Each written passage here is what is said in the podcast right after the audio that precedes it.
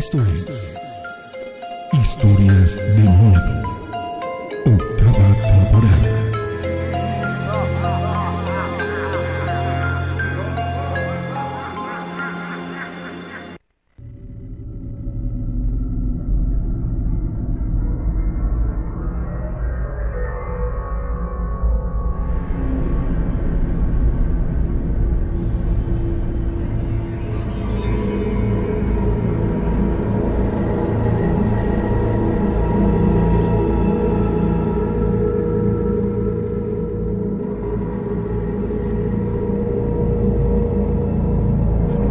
Bien, señoras y señores, ¿cómo están? Buen día, ya estamos listos para iniciar una emisión más de las historias de miedo con la rana y el pavo. Qué bueno que nos están acompañando. Noche de lunes, inicio de semana y también arrancando el mes prácticamente. Estamos en ese momento en los primeros seis minutos de este 1 de junio de 2021. Así que gracias a toda la gente que nos está acompañando. Qué bueno que lo hacen y que bueno, nosotros saludándoles como siempre desde las cabinas del Patrón FM aquí en la ciudad de Córdoba, en el oriente de México, para la gente que nos sigue en el extranjero, a través de las redes sociales, concretamente en YouTube, para la gente que nos quiera seguir en YouTube, ahí estamos en nuestro canal de historias de miedo con la rana y el pavo. Así que bienvenidos, les saludan eh, pues sus servidores. César Morales la rana y Pablo César González el pavo, el que ven en cuadro a cuadro en este momento, pero eh, el día de hoy también está la rana en la otra imagen, así que bienvenidos. Bueno, yo no me veo mucho porque, porque puse aquí los, los círculos de mi puesto de, de, obsidianas, pero, pero hay una razón o un motivo por el cual este, están aquí frente a mí. Y, y primero que nada quiero decirles buenas noches, bienvenidos a este programa. Eh, es un placer enorme eh, compartir con ustedes, pues precisamente este programa de historias de miedo. Y fíjense que hoy, hoy veía yo en el grupo de Telegram que alguien eh, compartía que lastimosamente había fallecido el locutor, digámoslo así, precursor, no, en este, en este caso no es precursor, el locutor que iniciara un programa de radio de este tinte y que durara muchísimos años al aire, eh, que des, después también de muchos años a cargo de alguien más, pues bueno, este ya los dos fallecieron. ¿De quiénes estoy hablando? ¿A quiénes me estoy refiriendo? Bueno, pues seguramente ustedes escucharon alguna vez un programa que se llamaba La Mano Peluda y lo conducía al inicio de este programa Rubén García Castillo. Al tiempo lo, lo condujo eh, Juan Ramón Sáenz, ambos ya fallecidos. El día de hoy, pues bueno, dieron este, este, este comunicado y lo compartieron en Editores de Miedo y creo que, eh, pues de alguna u otra manera hago una referencia a ello porque no solo como precursores del contenido, sino a final de cuentas un programa que duró muchísimos años y que se escuchaba a lo largo de la República Mexicana y pues bueno, aunque completamente eh, diferente a lo que nosotros hacemos, pues bueno, yo creo que los que nos dedicamos a este tipo de tenores reconocemos lo difícil que es y lo apasionante. Entonces, pues bueno, le damos las buenas noches, le damos la bienvenida al programa y quiero también compartirles que el día de hoy estuvimos en el refugio. Fíjense ustedes que hace no mucho me contactó un, un, joven de nombre Daniel, él es de los Estados Unidos, y nos platicó por un caso muy en particular que le ocurría a su mamá. Como yo se los he dicho y se los he venido diciendo, en lo que podamos ayudar, en lo que podamos aportar con todo el gusto y la confianza del mundo, lo vamos a hacer. Hablamos con él y él nos, nos hizo la petición de que Daniel, el colaborador, el chamán, pues bueno, pudiera atender su caso muy en particular. Hoy a las 9 de la mañana salimos con rumbo desconocido y eso porque jamás habíamos ido al refugio. Y este, y bueno, pues he de decirles que después de hora, de dos horas de camino, llegamos hasta el estado de Oaxaca y pudimos estar con esta familia. Daniel eh, le brindó todas las atenciones necesarias y ya hasta como a las 6 de la tarde estuvimos de regreso aquí en Córdoba. Fue una experiencia bastante agradable porque empiezas a, ver otro tipo de cosas allá en esta zona en donde se ven muchas cosas de, de, brujería y todo lo demás por, por el ambiente en el que se vive, pues bueno, imaginen ustedes, este, nos estábamos enfrentando en estos momentos, o bueno, en esos momentos, a una situación que todo apunta a un hostigamiento por Nahual, y dices, órale, ¿no? O sea, una cosa es que te lo platiquen y te lo digan, a otra que llegues al punto, al lugar en donde se origina todo esto, pero pues por respeto a la familia, digo, aunque sí pude grabar algunas imágenes, pues no veo prudente o considero prudente exponer a, a esta familia. Sin embargo, pues bueno, por allá estuvimos. Y el motivo por el cual quiero que vean estos, estos eh, círculos de obsidiana es porque tuve la oportunidad tan enorme de estar en Teotihuacán. Jamás en la vida yo había estado de frente a una pirámide, jamás en la vida había yo imaginado la emoción que yo iba a sentir al estar en un lugar tan energético, tan, tan bonito y tan lleno de, historia. Estuve en, el Camino de los Muertos, me tocó eh, llegar a un punto en donde es también conocido como el lugar en donde los hombres hacen dioses. Esto me lo compartió eh, mi amigo el arquitecto, porque yo le platicaba en dónde andaba y él me decía las partes técnicas. Ah, estuviste en tal lugar. Y le digo, ajá. Dice, dice, es que así se le dice este lugar. Le digo, ah, ok. Y entonces eh, les he de decir que una vez que estuve cerca de las pirámides, que tomé, toqué esa inmensidad, que mi mente se cerré los ojos y dije, aquí hacían sacrificios humanos. me traje, las próximas emisiones voy a mostrar un cuchillo de, de obsidiana de este tamaño, o sea, de más de 30 centímetros, con el que le sacaban el corazón a las personas. Y yo así impactadísimo, ¿no? Porque dicen, inclusive hay este, algunos vestigios de, de, objetos que inclusive cuando se encuentran hasta rastros este, de sangre podían tener si los llevan al, este, al estudio, o bueno, en este caso a los análisis. Y yo sorprendidísimo y decir que en ese lugar había multitudes y que ahí se, se, se perpetraban eh, este, precisamente eh, sacrificios y todo eso. Yo decía, wow, y eso es parte de nuestra cultura. Conocí mucho más acerca de la obsidiana, de sus propiedades, fuimos a una cueva, me tocó ver la extracción de la piedra, los cortes, cómo hacen este trabajo tan artesanal y pues bueno, por eso se los comparto porque fue una experiencia padrísima y, pues a partir de hoy y en adelante a lo largo de esta semana, bueno, hay tres personas que, este, que, previo a esta, a esta situación me, hicieron llegar una petición. Y, pues bueno, estos, estos discos que ustedes ven tienen una gran función de protección. Es obsidiana, manto de huichol, este, lágrima de indio y la, la que es obsidiana pura. Y les he de decir que la, parte más emblemática de todo esto es todo ese proceso. Los, los discos cortados los llevaron a las pirámides, estuvieron toda una noche. Hoy precisamente se ritualizan las, las personas que ya me hablaron la semana pasada, pues bueno, este, se ritualizan para precisamente que, les puedan llegar a ellos. Y, y viví un momento tan increíble pues con, la gente oriunda de, de este lugar, conocí de, de otras cosas acerca de cuestiones energéticas. Yo les platicaba que tenemos este programa de espanto, se fascinaron con las historias, este, y estoy seguro que mucha gente de, por allá que conocí, pues nos debe de estar mirando, y yo enormemente agradecido con, con las atenciones y con esto que, que, experimentamos, sobre todo, bueno, porque conocimos una forma de hacer que los amuletos este, se impregnen de, de, de la persona a la que le van a pertenecer. Entonces, si usted está interesado, pues bueno, nada más contáctame, eso ya lo saben, pero, pero más que eso, era compartirles algo que muchas personas de nosotros sabemos que existe, que están aquí, pero no vamos o, no agarramos y decimos, ay, pues vamos a darnos una vuelta por las pirámides o vamos a conocer un poco más de, de las culturas. ¿Por qué? Porque pues no tenemos, la verdad es la necesidad. Pero cuando ya estás ahí, wow, es sumamente increíble. Cierto, cierto. Entonces, Ahí está la experiencia que tuvo la rana ahora en su visita al, Estado de México y seguramente las personas que han estado en ese lugar, que no es mi caso, eh, pues habrán experimentado algo similar por la magia, por todo el esoterismo y todo lo que engloba la historia que engloba ese lugar. Y bueno, enhorabuena por, por la rana y por toda la gente que ha estado en esos lugares. Ya, ya escuchábamos en los próximos programas, seguirá ampliando eh, la experiencia que tuvo al estar en ese lugar.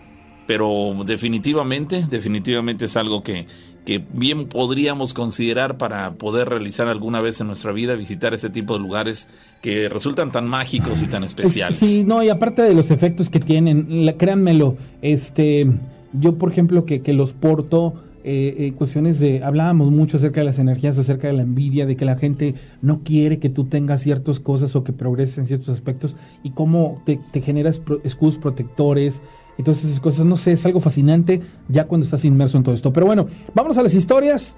Es momento de que usted se comunique al 271 71 75 945 y con gusto compartimos las vivencias que la gente nos quiera platicar esta noche. Exactamente, así que bueno, tenemos dos alternativas para que lo hagan, señores. El 271 71 75 94 5, que es el teléfono que está sonando en este momento. Ustedes lo escuchan seguramente y si quieres hacerlo por WhatsApp al 271 700 88 65. Así que bueno, ahí están las alternativas. Vamos a la llamada telefónica. Bueno.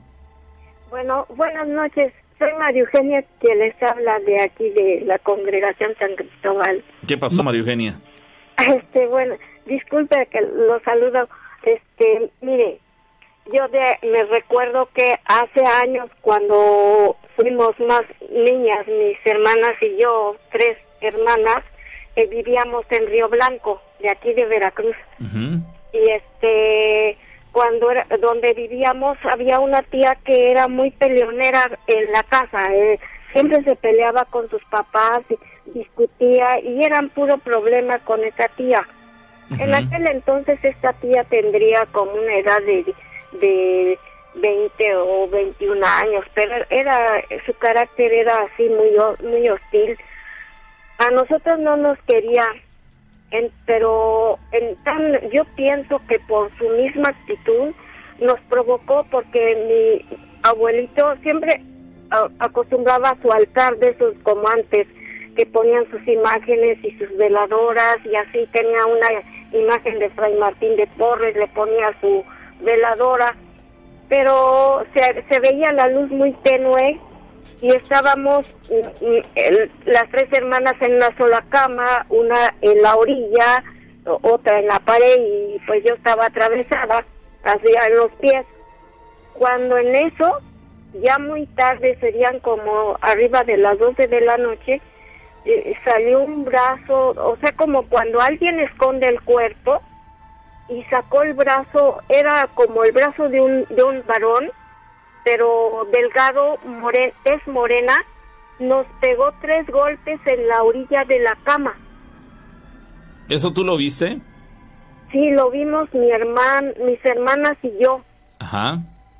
Sí, entonces, este, bueno, no sé si por la misma actitud hostil de esa tía que no nos quería, ya pasaron los años y después cuando ella falleció, este fue un infarto fulminante, infarto fulminante. Pero este no checaron bien si realmente había muerto bien porque dice que cuando estaba en la caja se le pegaban los moscos en la piel como si estuviera viva. Sí, algo extraño, ¿no? Eh, muy extraño. Y lo extraño fue que dice una de mis hermanas que vio que en la azotea de la casa donde ella estaba haciendo pues, ya velada, se, se llenó de sopilotes. Oye, eh, a, mí, me llama la atención, este, mm, eh, María Eugenia, que tantas cosas han sucedido a ti en la vida. ¿Qué es lo que ocurre? ¿Qué tienes tú que, que desde niña y ahora como adulto y, y este te han sucedido tantas cosas relacionadas con la paranormal, has visto este, sombras, has, escuchas ruidos, eh, has sido también parte, tiene, engloba, bueno, tienes como experiencia eh, también eh, asuntos relacionados con la religión, con la divinidad. Este, ¿por, ¿Por qué tú? ¿Qué, ¿Qué tienes de especial? Tú has analizado esa parte de ti que te ha permitido tener todo ese tipo de experiencias. Eso no es común. La mayor parte de la gente prácticamente no tenemos esas experiencias y sin embargo tú lo has, eh, nos lo has compartido en el programa lo de hoy, lo estás haciendo y en los programas previos también. Eh, te han ocurrido, nos has eh, hecho saber lo que has experimentado. Pero ¿por qué tú? ¿Qué, qué tienes? O, es mala suerte? Este, ¿Qué pasa? ¿Te han hecho brujería desde niña? ¿Qué pasa? ¿Por qué crees tú que, te ocurren tantas cosas?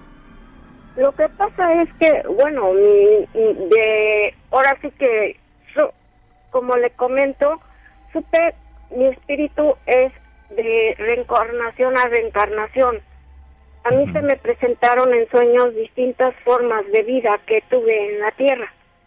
Eh, tanto de en forma de vida como de hombre y forma de vida en mujer. O sea, en tus antepasados, en digamos que las vidas, previas. vidas, previas. Pasadas. Sí, vidas pasadas. En diferentes épocas de la historia de la humanidad. Exactamente. ¿Tú tienes contabilizadas cuántas vidas tienes previas a la actual?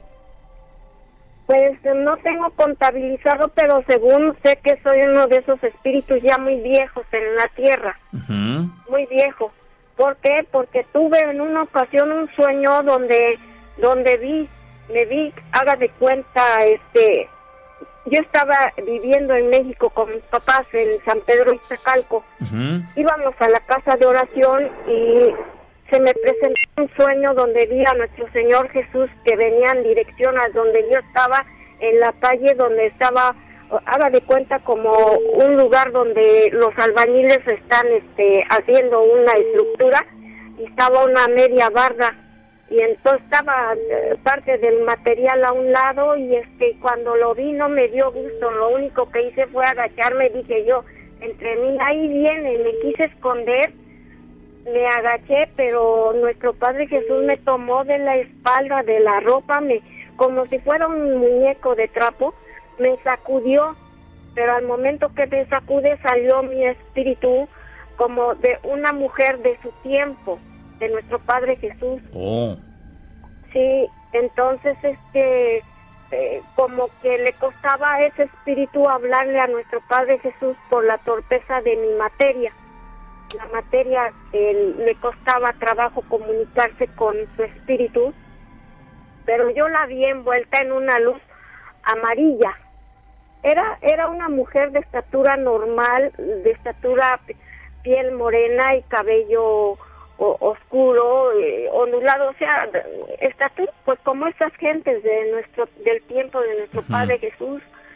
Él él cuando le le tocó la parte de la cabeza, o sea, la parte de la mollera con su, la palma de su mano y ella se, se quiso levantar, pero permaneció, se puede decir, como en cuclillas y fue cuando nuestro Padre Jesús empezó a, eleva- a elevarse. Entonces yo entendí que allí, desde allí, mi espíritu proviene desde ese entonces.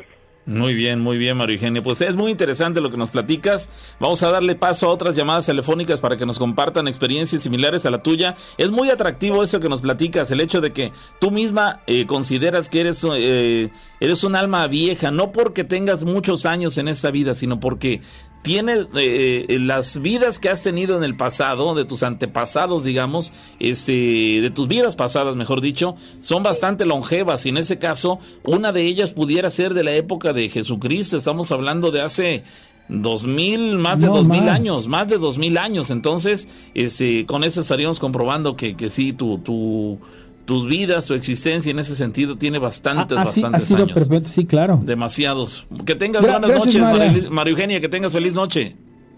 Igualmente, muchísimas gracias, gracias por escucharme. Gracias Adiós, a ti, ma. María Eugenia, gracias. Dice, interesante dice, el tema, dice, ¿eh? dice la gente, dice sus caras cuando marcó, pues sí, y les voy a explicar por qué, porque en cuanto la señora empieza a hablar, empiezan con sus agradables comentarios y la neta es así como de, ah, Sí, viene vamos. esa, viene esa parte de mediar con Sí. los, los amigos que están en el chat, este, la, la tolerancia y sí de pronto es abrumante, pero en todo momento respeto a, a cualquier persona que nos marque Sí, claro. y, y- y, pues que nos comente. Sí. Por ejemplo, Oscar Ger que pone, ay, no, otra vez María Eugenia.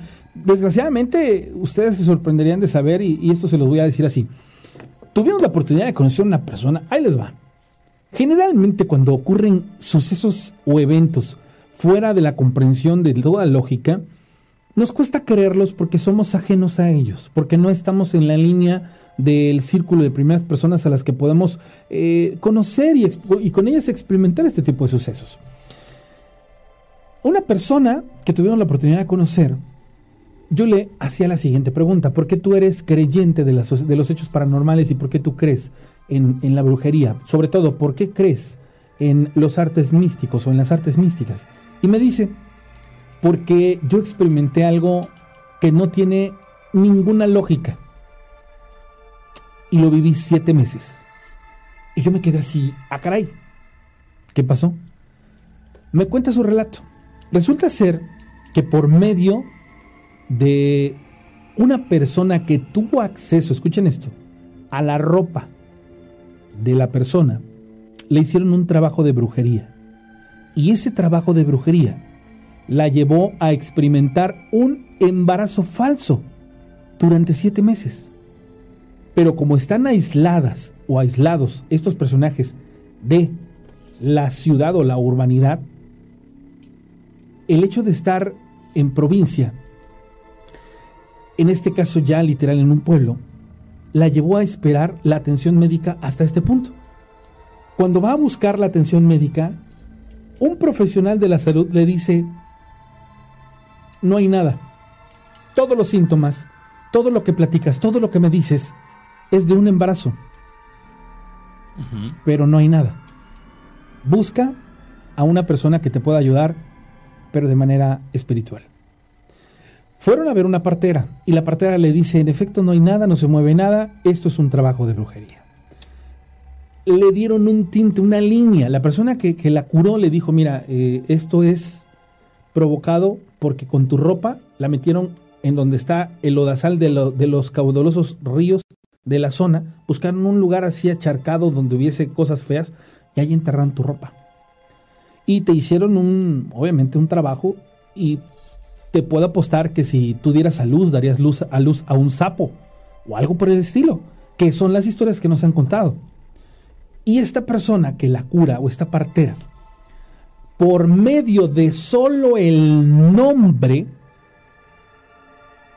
y, a estos personajes que curan por medio del nombre les hacen llamar, eh, en esta ocasión, eh, brujos de Biblia o brujos de, libreta o de libro.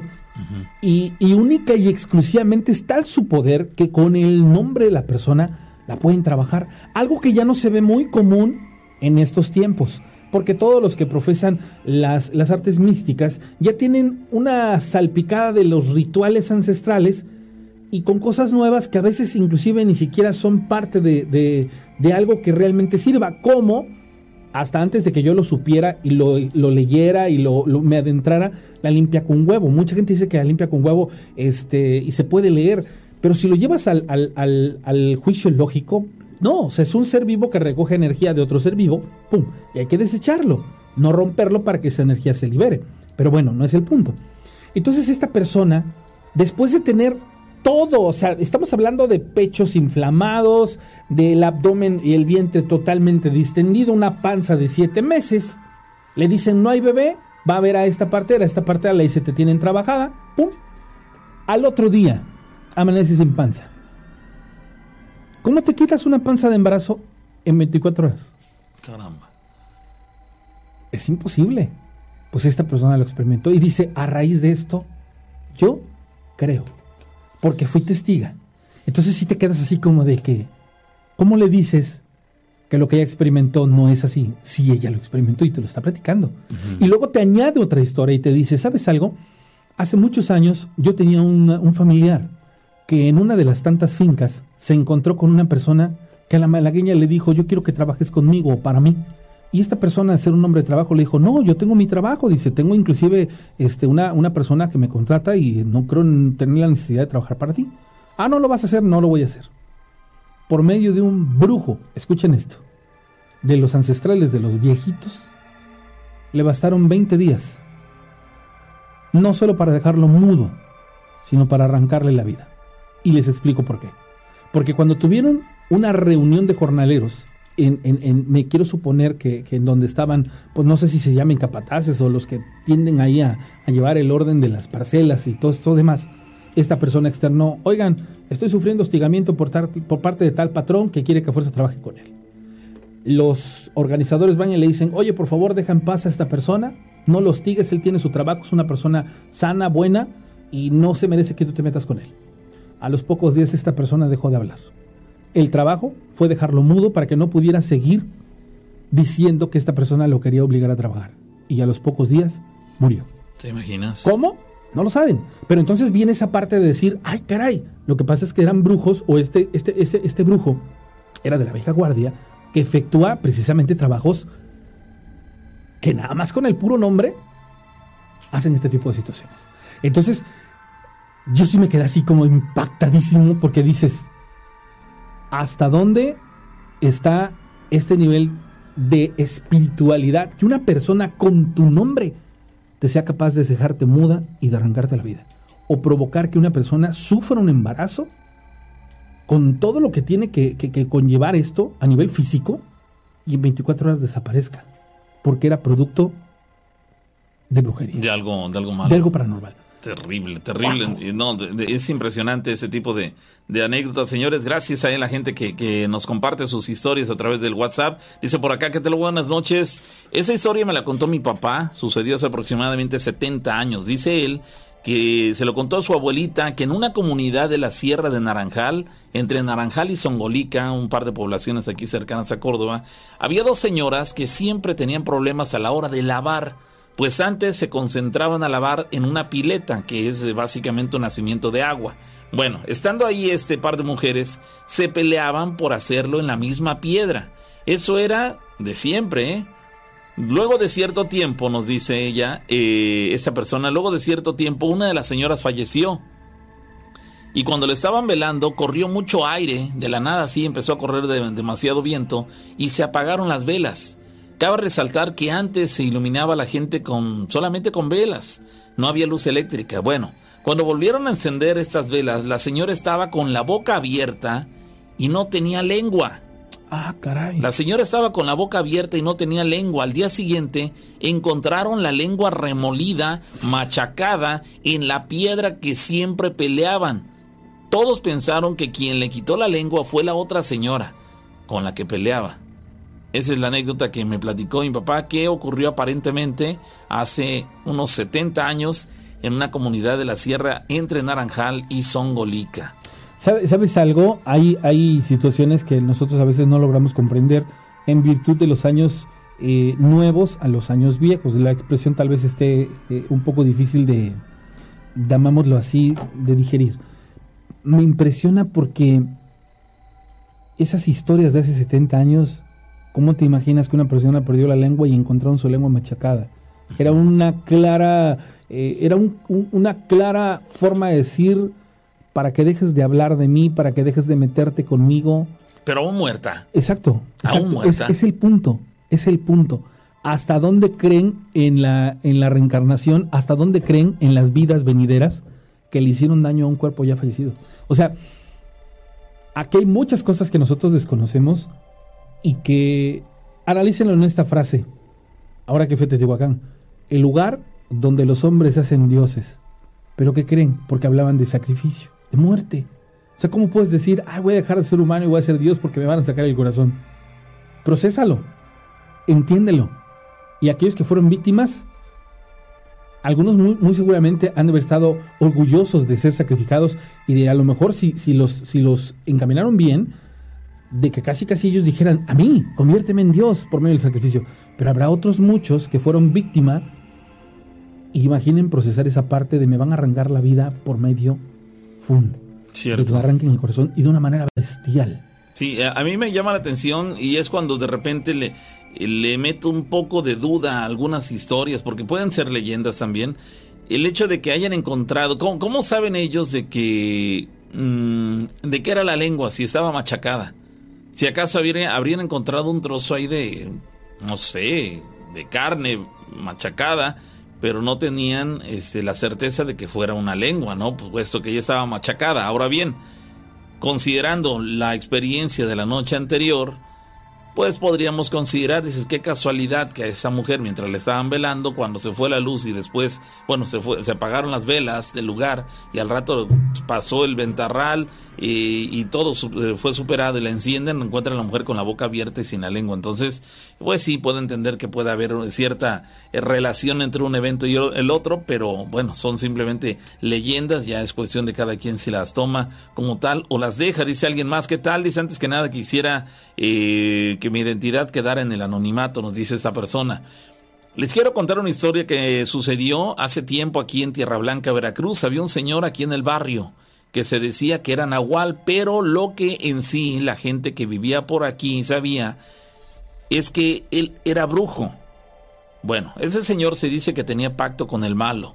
Se cuenta que ese señor cuando ya iba a morir, él veía al malo en persona y pues él estuvo muy enfermo. Durante mucho tiempo estuvo enfermo. Entonces le llevaron a un sacerdote para que lo perdonara de sus pecados. Cuenta la hija del señor que cuando el sacerdote hacía la oración salían por debajo de la cama de él muchas culebras, salían culebras que rodeaban su cabecera hasta los pies.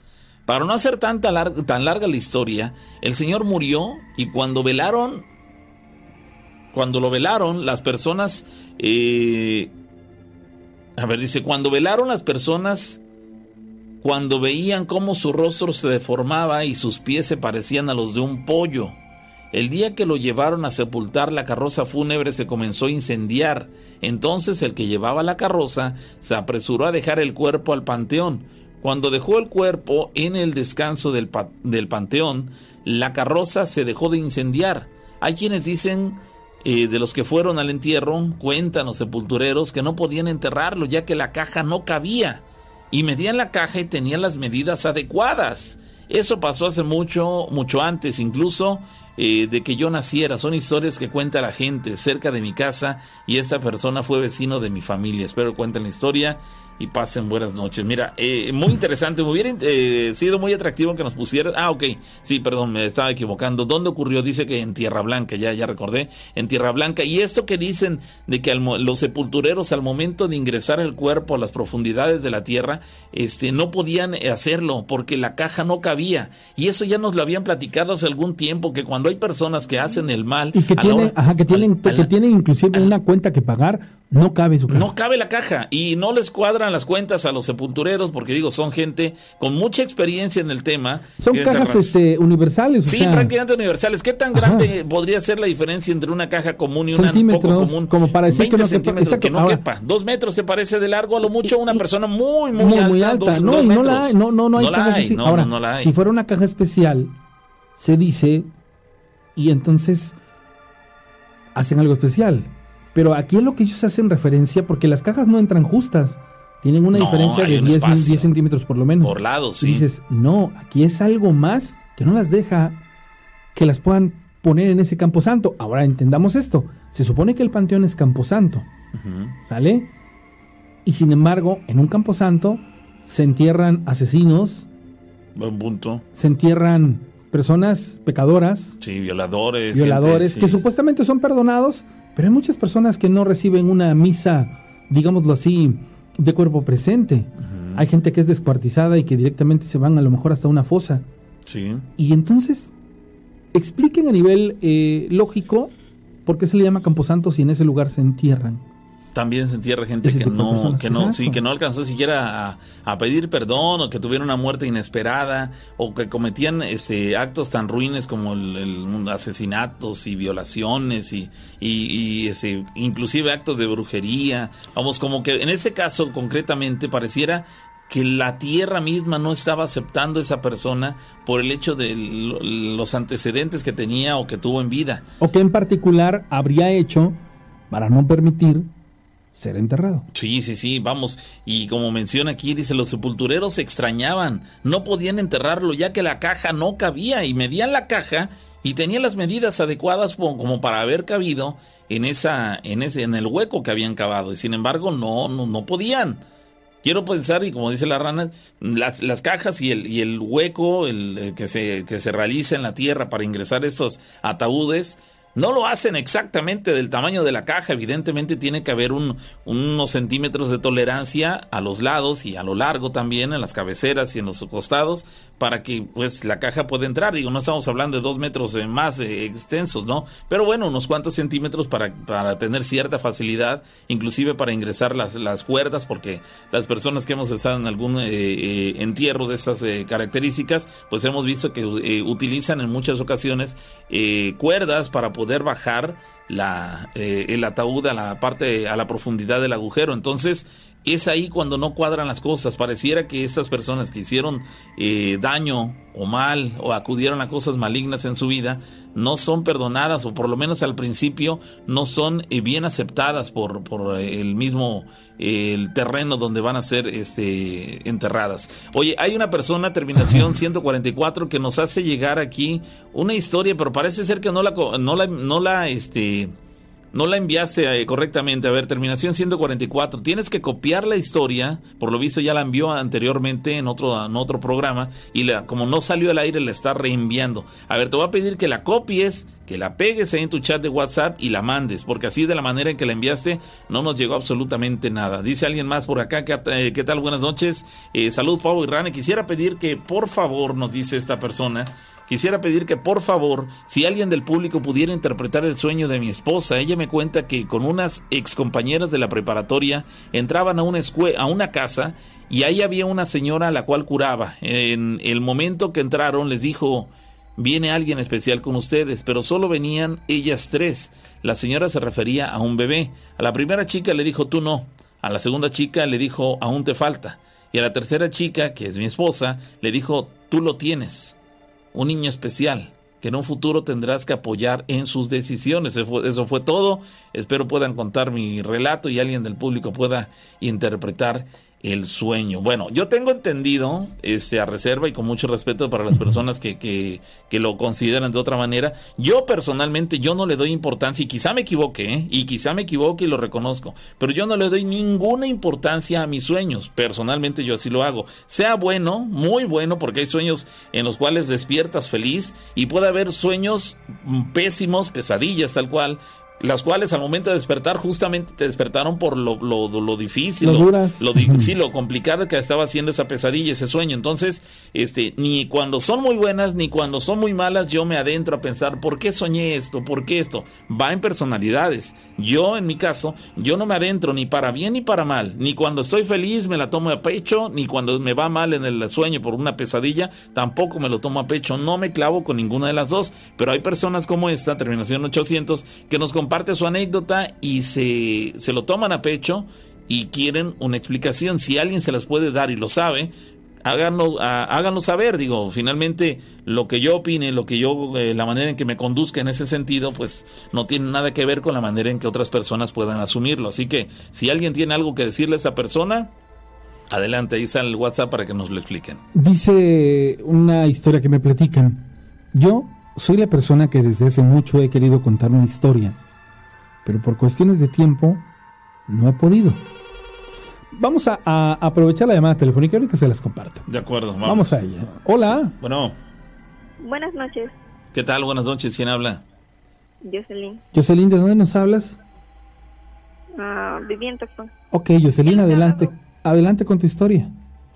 Bueno, esto pasó el sábado en la noche. Hace un par de eh, días. Ok. Bueno, el sábado en la noche, por la mayoría de los sábados me voy a quedar a su casa. Ese día mis papás me llevaron, mi papá me llevó en la camioneta. Todo normal. Y el de lienzos, pero haga de cuenta de que mi papá fue por un camino que dice que se llama el camino a las Quinta Manzana del Barrial, así se llama. Él, él dice que así se llama. Y ahí te cuenta de que hay como una desviación donde ya te lleva a lienzos. Y ya íbamos ahí, íbamos en la camioneta. Y antes de entrar a esa desviación, vimos como la silueta de un hombre, pero parecía neblina. Neblina. Como si estuviera formado por humo. Ándale. Bueno, íbamos cuatro en la camioneta, íbamos mi mamá, mi papá, mi hermano y yo. Mi hermano y yo vivimos eso, o sea, vimos la neblina y vimos como si fuese como flotando, así como tipo cruzando la calle. Pero como si fuera una persona, con la silueta de una persona. Sí, o sea, se veía así, completita la persona, así. Y mi papá dice que él vio una luz. Ok. Pero no le dio, no le vio forma de persona, digamos. No, él le vio forma como de... Un brillo. Ajá, o sea, dice que fue como... O sea, así como si fuera una persona, pero en forma de brillo. O sea, él no le vio rostro, no le vio nada. ¿Y tu mamá? Mi mamá no vio porque mi mamá se ve que andaba viendo del otro lado. Ay, sí, iba distraída. ¿Y ¿Qué pasó? lo que fue mi hermano y yo, mi papá, sí los vimos. Y sí se nos hizo demasiado raro, o sea, nos sorprendimos y luego luego comenzamos a hablar sobre eso porque la persona esa o lo que haya sido iba como cruzando la calle y pues obviamente mi papá pasó, pues se puede decir de que entre él o no sé como si le hubiera pasado otra vez, Son- es decir, si hubiera sido una persona lo hubiera atropellado. sí, Sin embargo, no ocurrió nada, como si no le hubiera pegado a nada. Pero era neblina esa cosa, se veía como una persona de verdad, o sea, mi hermano y yo sí le vimos así como hasta el rostro y El, el área, área donde ocurrió eso estaba iluminada por, eh, digamos, eh, luminaria pública. No, toda esa parte es es que ahí es la para ir a la quinta manzana de Barriales es todo oscuro Ajá. y haga de cuenta de que ya vimos eso cuando la camioneta iba como a dos metros Ah, ok.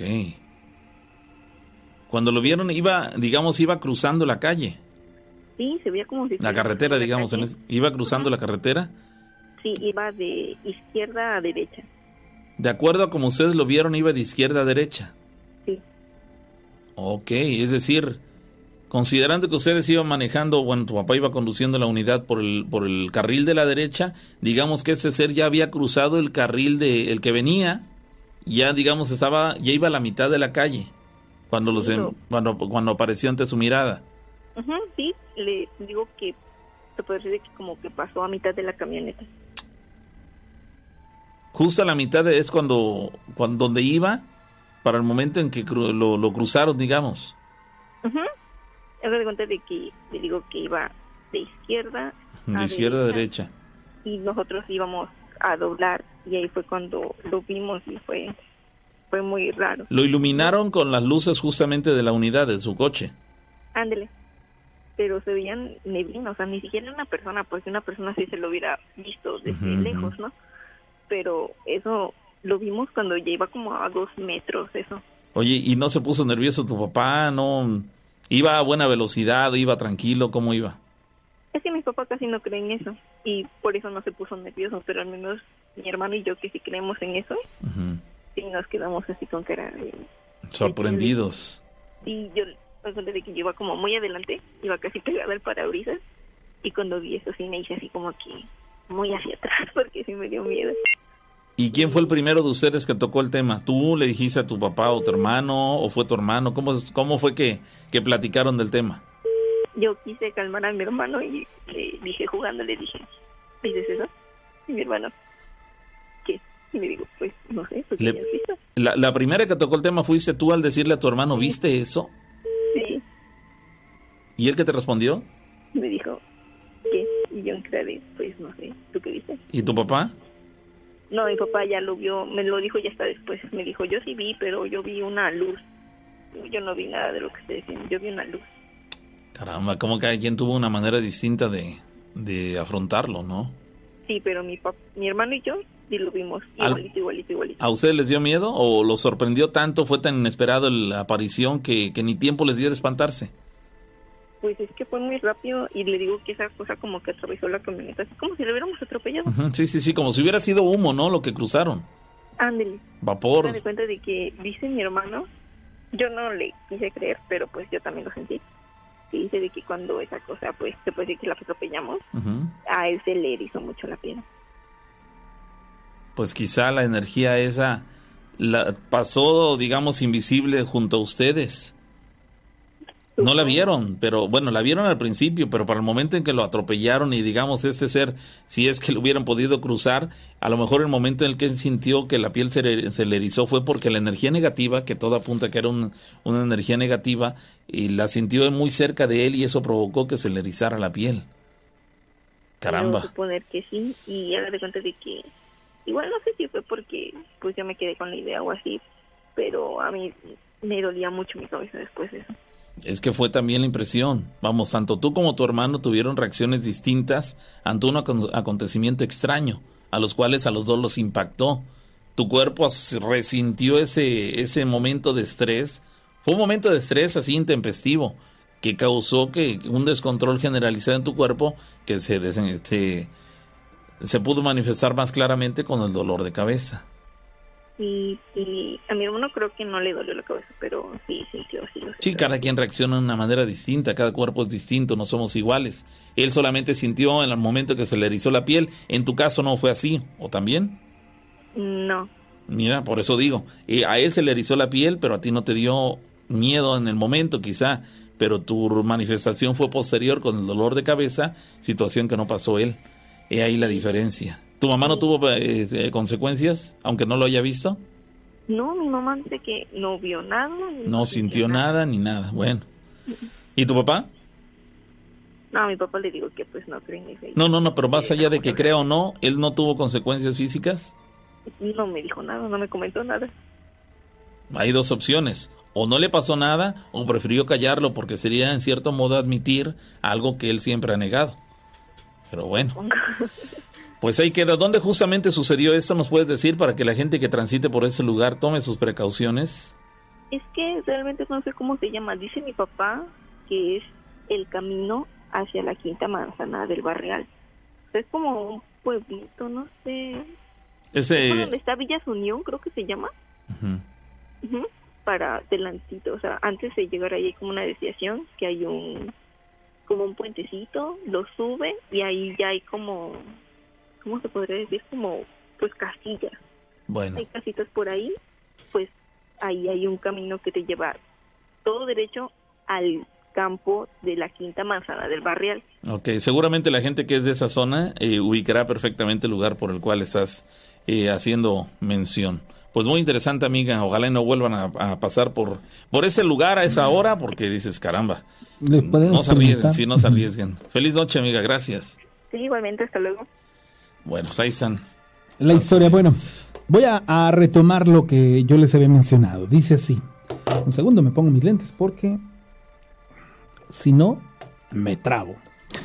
Soy la persona que desde hace mucho quiere contarles una historia, pero por cuestiones de tiempo no he podido. Oriunda de Córdoba. Lo que les voy a contar muy seguramente los va a dejar impresionantes, impresionados. Por ciertas razones, prefiero mantener el, el anonimato.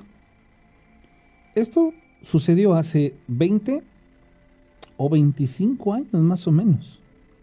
No tengo el recuerdo bien. Pero resulta que en aquellos años era amiga de una familia que se componía de cinco hijos. El mayor ya casado, con tres hijos, que se fue a vivir a Tehuacán, Puebla. Los demás vivían aquí en Córdoba. Los papás de ellos tenían una casa y resulta que el hijo que vivía allá un día tenía que salir a trabajar en fin de semana y de los tres hijos que él tenía, el mayor era varón. Las otras dos eran niñas. Para aquel entonces el varón tendría 18 años, 16 la segunda y próxima a cumplir 15 años la tercera. La más pequeña tenía una gracia singular. Era muy carismática. Las hijas menores le pidieron permiso al papá para salir a dar una vuelta con unos amigos en un cochecito. El pueblecito al que se dijeron, dirigieron se llamaba San Lorenzo. Esto, bueno, a razón de que creo que todo el mundo puede ubicar el lugar. Resulta ser que al ser muy pequeño el lugar, pues entre ellos mismos se ubican unos a otros. Situación por la que el papá no consideró que esto fuera un impedimento. Resulta ser que él tenía que salir a trabajar y esta razón iba a provocar que ni cuenta se iba a dar si las hijas salían o no. Resulta que él se fue a trabajar y ellas se salieron a dar esa dichosa vuelta, la cual terminó en tragedia.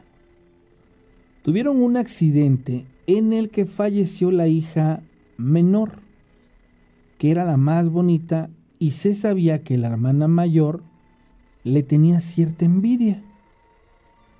A pesar de ser más chica, tenía muy bonita figura y su tez era como de porcelana. esto que les platico viene a mi memoria, es parte de mis recuerdos. La otra hermana solo quedó herida y tuvo que ser hospitalizada en el accidente.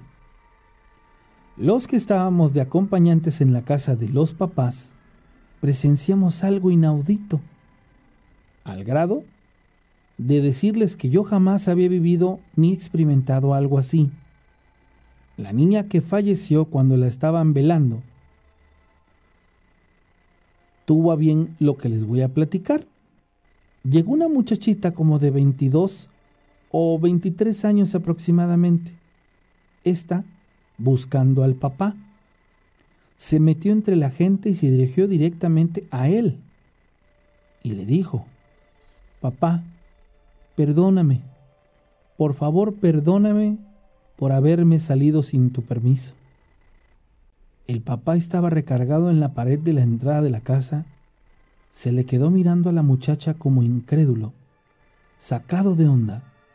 Jamás había visto a esta niña o a esta muchacha y atrás de la muchacha venía una señora que era la mamá de la misma y dio la explicación de que estaban ellas cenando en una plaza. De repente se paró y la hija salió caminando rápido. Después empezó a correr. La mamá le decía, Meche, ¿a dónde vas? Y la muchacha no le hacía caso. Siguió corriendo hasta llegar ahí, al velorio. Resulta ser que a esta chica se le había metido el espíritu de la difunta recién fallecida, porque se había salido sin permiso del papá y necesitaba el perdón para poder estar en paz.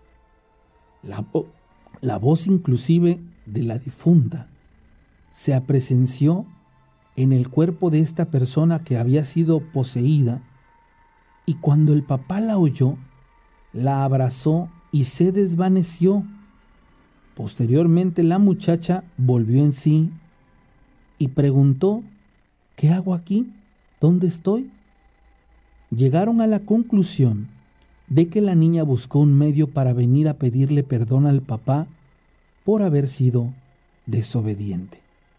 El coche en el que iban volcó, cayó en un puentecito con las llantas arriba y aunque era un riachuelo, ésta quedó atrapada y murió ahogada. Esta historia fui testiga. Soy escéptica para otras cosas, pero ante esto, ¿qué puedo hacer si lo experimenté? Ahí está, señores. De esas, eh, las dudas que quedan al final de estas experiencias, no queda claro. Muchas personas se quedan con mucha incertidumbre. No les queda claro por qué les pasan muchas cosas. Eh, y, la incertidumbre, como dicen por ahí, también mata. Y eso es uno de los eh, pesares que más argumenta la gente que le pasan ese tipo de cuestiones. El no encontrar respuestas, tener muchas preguntas y no encontrar respuestas a esas, a esas vivencias y a todo ese tipo de, de, acontecimientos. Imagina el impacto de que tu papá dolido, doliente, lacerado, tienes la oportunidad de volver a escuchar la voz de tu hija fallecida. Sí, caramba. Y una hija desesperada diciéndote, papá, perdóname. Qué increíble situación. Sí, totalmente. Qué fuerte. Totalmente. Oye, le recordamos que el teléfono aquí en cabina es el 271 71 75 94 5. El WhatsApp es el 271 788 65. Nos preguntan por acá, Pavo, disculpa. La pregunta, el libro de las historias de miedo, eh, el tema del, ah, ok, de los, de los gastos, ese precio real, ok, ok. Luego, ahorita le, le voy a pasar el dato a la rana para que, para que te lo pueda, te pueda responder a, a, detalle respecto al libro del que hablaste de las historias de miedo hablan de costos y demás. No sé ah, no, pero todavía no, todavía no, este, todavía no lo vamos a, sacar, todavía faltan meses. En ese aspecto sí nos, nos vamos a relajar un poquito. De acuerdo, dice, ¿qué tal? Dice, buenas noches, espero que este sí sea tu número personal porque no estoy segura. Ese es el de la radio, amiga. Y es que quisiera contarte algo con respecto a las moscas que mencionaban la semana pasada. Este, bueno, claro que sí puedes contarnos, así que para la gente que eh, nos quiera contar algo referente a cualquier tema relacionado con, lo paranormal, ese, lo pueden hacer, ¿eh? Lo pueden hacer sin ningún problema, pero ese, lo, sin, sin problema los escuchamos, ya sea que nos llamen aquí a la cabina, ese, pero, y, o bien al WhatsApp aquí de, de, la radio sin problema alguno. Bueno, dicen por acá, eh, a ver, déjame checar, hay otros mensajes. Algunos de ellos todavía criticando la llamada de Mario Eugenia, algo que no termino de entender. Eh, precisamente por eso, por tratar de darle un equilibrio a las situaciones que permitimos todavía que ingresar a la llamada de Mario Eugenia. Pero sabemos que muchas personas que me parece que sí, no, no se, se cierran totalmente a la posibilidad de que lo que ella nos cuente sea verdad. Yo no sé si ellos eh, eh, no ven la posibilidad, no conciben que ella pueda tener todas estas habilidades o estas eh, facilitaciones en su vida para poder tener esta sensibilidad. Pero bueno, cada quien tiene derecho a opinar lo que sea y, bueno, están en, su derecho como todos nosotros también en el derecho de escucharla, como ella en su derecho de poderse manifestar, es decir, cada quien eh, tome o deje lo que quiera, no hay ningún problema en ese sentido. Dice alguien por acá, ¿qué tal eh, Pavo Rana? Buenas noches, quiero contarles que hace algunos años tuve un accidente que me dejó en coma, en coma, ¿eh? Durante, Ah, dos, durante dos semanas y de verdad estaba mal, muy mal. Los neurólogos no le daban esperanzas a mi mamá. Bueno, para no hacerla cansada, me fue a ver una amiga. Ahí al hospital me fue a ver una amiga. Y me vio. Para eso ella es creyente de la muerte y le pidió por mí. Me encomendó a ella y lo confirmé. Le pregunté y, y sí, me lo confirmó y me puse a investigar por qué me pasan cosas en las que sucede algún accidente o alguna balacera por aquí X eh, motivo y cambio de camino, me detengo en algún lugar. Quisiera saber si eso es malo o, qué puedo hacer. Siempre que salgo nunca me siento sola. Alguien de la audiencia sabrá qué hacer en estos casos. Ese, ese mensaje ya lo habían leído la semana pasada. Eh, les encargamos a las personas que si nos mandan un mensaje pongan atención para que no tengan que reenviarlo la siguiente semana y este, y volvamos a redundar en él porque ya lo habíamos leído la semana pasada. Yo confío que las personas están al Nos tanto. sí, están al tanto eh, del- al tanto de lo que nos- lo que platicamos aquí al aire y esta persona por lo visto no puso atención en el sentido de que ya lo habíamos leído la semana pasada. Este, si alguien, si tú es- lo haces, lo reenvías nuevamente pensando en que ahora alguien te va a contestar, puede haber la posibilidad, pero no es necesario que lo vuelvas a hacer. Si en, eh, el público que nos escucha una semana, muy probablemente es el mismo que la próxima semana, quizá un poco eh, más las semanas recientes o las más nuevas. Sin embargo, eh, si nadie te contestó a la pregunta, es porque seguramente nadie encontró una respuesta a lo que te está pasando. Entonces, por ese lado, no te preocupes. Le recordamos las llamadas telefónicas al 271 71 75 94 5 y el WhatsApp es el 271 700 88 65 de preferencia con llamadas. Si vas a hacernos llegar a WhatsApp, de preferencia con mensaje de texto. Si Claro. quieres contarnos algo de viva voz que sea con llamada telefónica. Este dice por acá nos pueden invitar a su programa. No tenemos manera, ¿eh? no tenemos manera de hacerlo. Este, pero bueno, pues en una, quizá en Sí, un futuro podamos Sí, invitar a sí, si hay alguien que este que quisiera venir a contarnos historias, o sea, aquí en el programa en vivo, sí, si quieren, órale. ¿Crees que haya la Ah, sin problema, sin vamos a hacerlo. Bueno, Pero que vengan a contar las historias. bueno. Que quieran, quieran, quieran Eh, compartir la, la invitación allá contigo en el estudio, ¿no? Sigue abierta para que nos cuenten historias. Si alguien quiere que yo lo- los grabe y que compartamos estas historias, adelante. ¿Quieren venir aquí a la cabina a contar sus historias? Adelante. Háganlo. Pero realmente vengan y háganlo. Bueno, Vengan por acá, tengo una historia parecida, yo soy de Zapoapan, y esa historia sucedió hace mucho cuando aún las personas vivían en el cerro. No había luz eléctrica aún. Era el velorio de mi tatarabuelo y cuentan que de pronto sopló un aire tan fuerte, pero tan intenso, que las ventanas de la casa se abrieron de par en par y las velas que apenas iluminaban la pobre casa se apagaron. Eh, por unos instantes la estancia quedó a oscuras. En eso se escuchó el trotar de un caballo a las afueras del lugar. Cuando pudieron volver a encender las velas y veladoras, el cuerpo de mi tatarabuelo ya no estaba en el ataúd. El cuerpo de mi tatarabue- tatarabuelo había desaparecido. Dicen que tuvieron que ponerle piedras al ataúd para simular el peso de un cuerpo y así lo enterraron para que nadie más de la comunidad supiera el suceso tan extraño que habían experimentado los ahí presentes. Lo que sé, lo que sé es que mi tatarabuelo había hecho un pacto con el de abajo, con el maligno. Y este ser vino por él y se lo llevó en cuerpo y alma. No sé qué tan cierta sea esa historia que dice mi abuela que mi, eh, que mi tatarabuelo vendió a su propia familia por tres generaciones. Nunca supe qué fue lo que le pidió al de abajo, es lo que nos platican en esta anécdota que nos comparten. Bueno. Dice, dice una persona, Rana, buenas noches. Te quiero contar que en la casa de mi tía pasan, suceden cosas muy raras. Se les ha presenciado una sombra enorme de dos metros aproximadamente y se escuchan ruidos horribles. Esto no les permite dormir. El problema es, mi tío vio con una persona que es devota de la Santa Muerte y queremos pensar que ella es la que está haciendo algún tipo de trabajo. ¿Algún consejo para esto? Vamos a la llamada telefónica. Bueno, bueno, eh, eh, eh, a ver, tenemos que definir o más bien entender. Ser víctima de brujería tiene aspectos a considerar muy claros.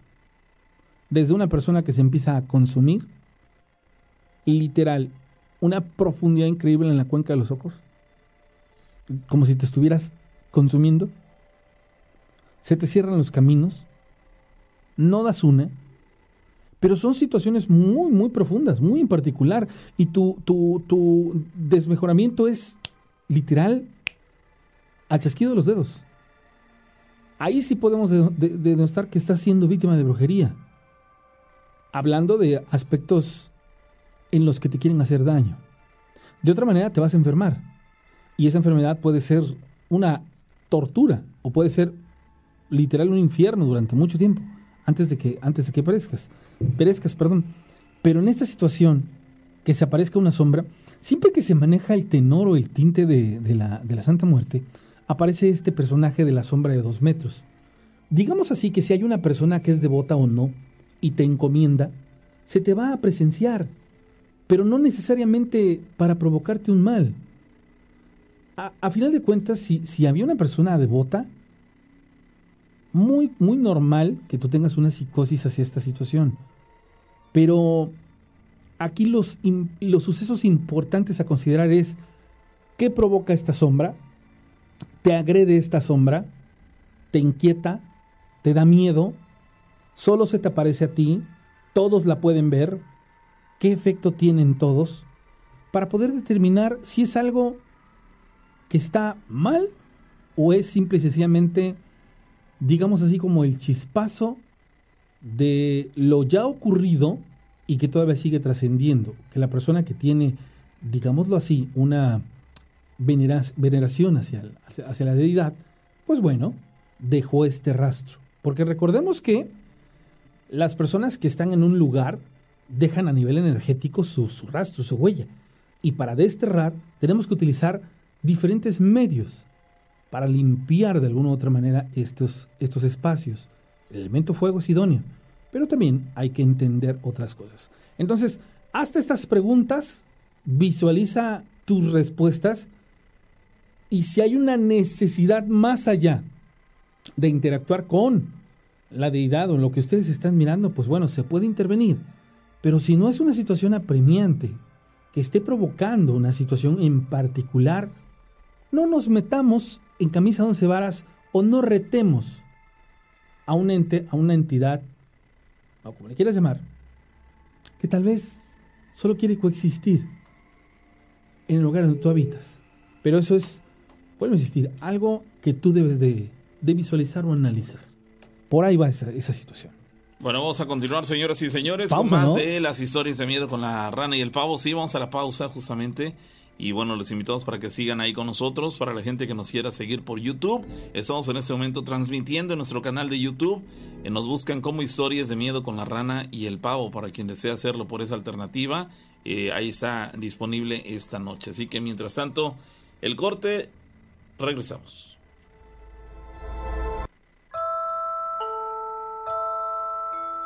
Historias de miedo.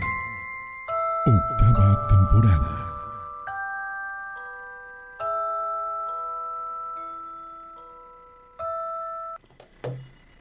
Bueno, señores, continuamos con el programa. Eh, Ahí para toda la gente que nos está mirando, eh, gracias de verdad por, por estar con nosotros en el programa, por estar eh, complaciendo, poder complacer a todos ustedes con historias de miedo. el pavo ya se va al baño. Saludos a Messi, mi querido Messi. También saludos a, a Mantilla. Tengo vecinos que así se apellidan. A Cris, ¿cómo estás? Oigan, regálenos un like. Son 506 personas conectadas como para que no nos regalen su like. Regálenos un like, hombre. Sean, sean condescendientes en ese sentido conmigo y con el pavo, ¿no? La verdad es que lo hacemos con mucho cariño al programa. Y pues qué mejor que ver un, un- like al programa. Saludos a Frabluca, a Flor Warrior, a Rosy, ¿cómo estás? A todas, todas, todas mis amistades y amigos y amigas de, de, de Historias de Miedo. Al buen Oscar Borhorst. Dice a Miguel Ángel Flores, ¿cómo estás, hermano? Un abrazote para ti. ¿A quién más le mando saludos? A ver, váyanme diciendo dónde me están mirando, ¿sale? A José Martín Avendaño, Vientos, a todos ustedes, muchísimas gracias por estar con nosotros en esta transmisión. Bueno, eh, esto que ven ustedes son eh, las obsidianas que fui a traer a Teotihuacán y que me hicieron el favor de cortar de una pieza padrísima. Viví una experiencia sensacional. El hecho de, haber estado en, en las pirámides, de sentir esa energía, es increíble. Las anécdotas que me contaron acerca de la piedra obsidiana, de, de lo que es un manto huichol, de lo que es una lágrima de indio, de lo que es un arco iris, cuál es la función de cada una. Me, para el próximo programa les voy a enseñar, mostrar un cuchillo este, de obsidiana que se utilizaba para sacrificio, está precioso. Y les quiero compartir que este cuchillo yo lo traje, lo adquirí por una situación muy en particular.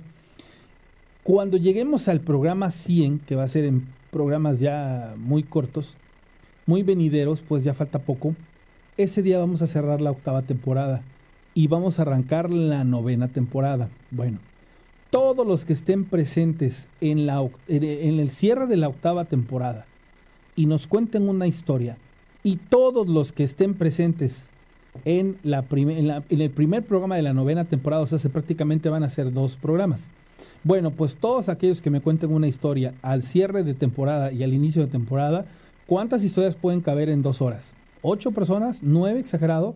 Y en el otro programa otras ocho. Yo sé que no hablan tantas, o sea, a veces son seis historias o siete porque el tiempo no nos da para más.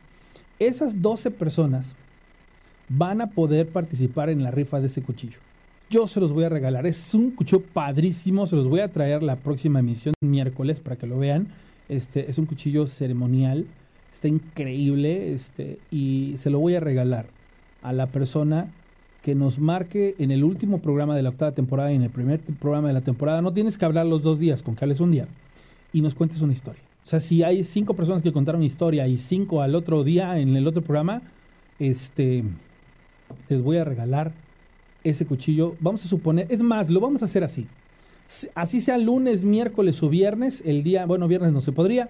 Si es lunes o miércoles, el día que se hace el cierre de temporada, al otro día, si es el lunes el último programa, al otro día martes hacemos el programa de inicio de temporada y en el cierre e inicio, las personas que cuenten la historia, les regalo la oportunidad de por medio de una rifa que van a ser cuántas, 10 personas a lo mucho, las que van a participar por este, este cuchillo. Créanme lo que es un cuchillo padrísimo, se los voy a mostrar el próximo miércoles.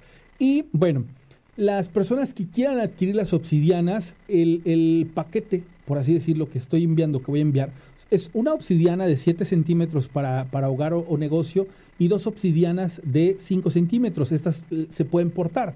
Aparte llevan dos pulseras, ya sea con, con, cuarzos, ojo de tigre o amatista, que es lo, lo, ahora sí que prácticamente el nuevo que me traje.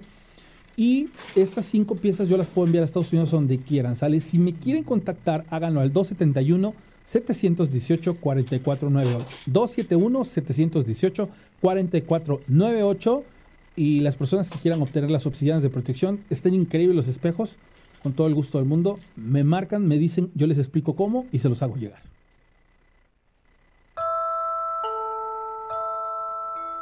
Historias de miedo. Octava temporada.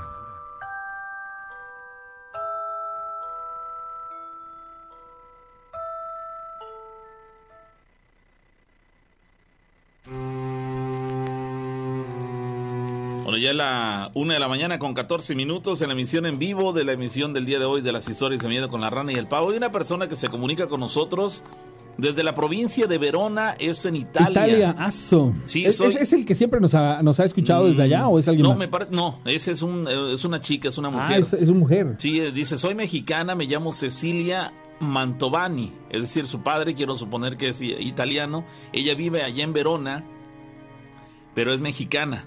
Eh, nos dice, bueno, nos platica de ese lado que ella nació con carismas que son de herencia de bisabuela. Yo le pregunté qué cosa es un carisma y nos dice que con carisma, que carisma son sensibilidades eh, las cuales percibes o ves que otras personas no pueden ver. Es decir, es- ella tiene esta, esta habilidad. En corto dice, soy medium.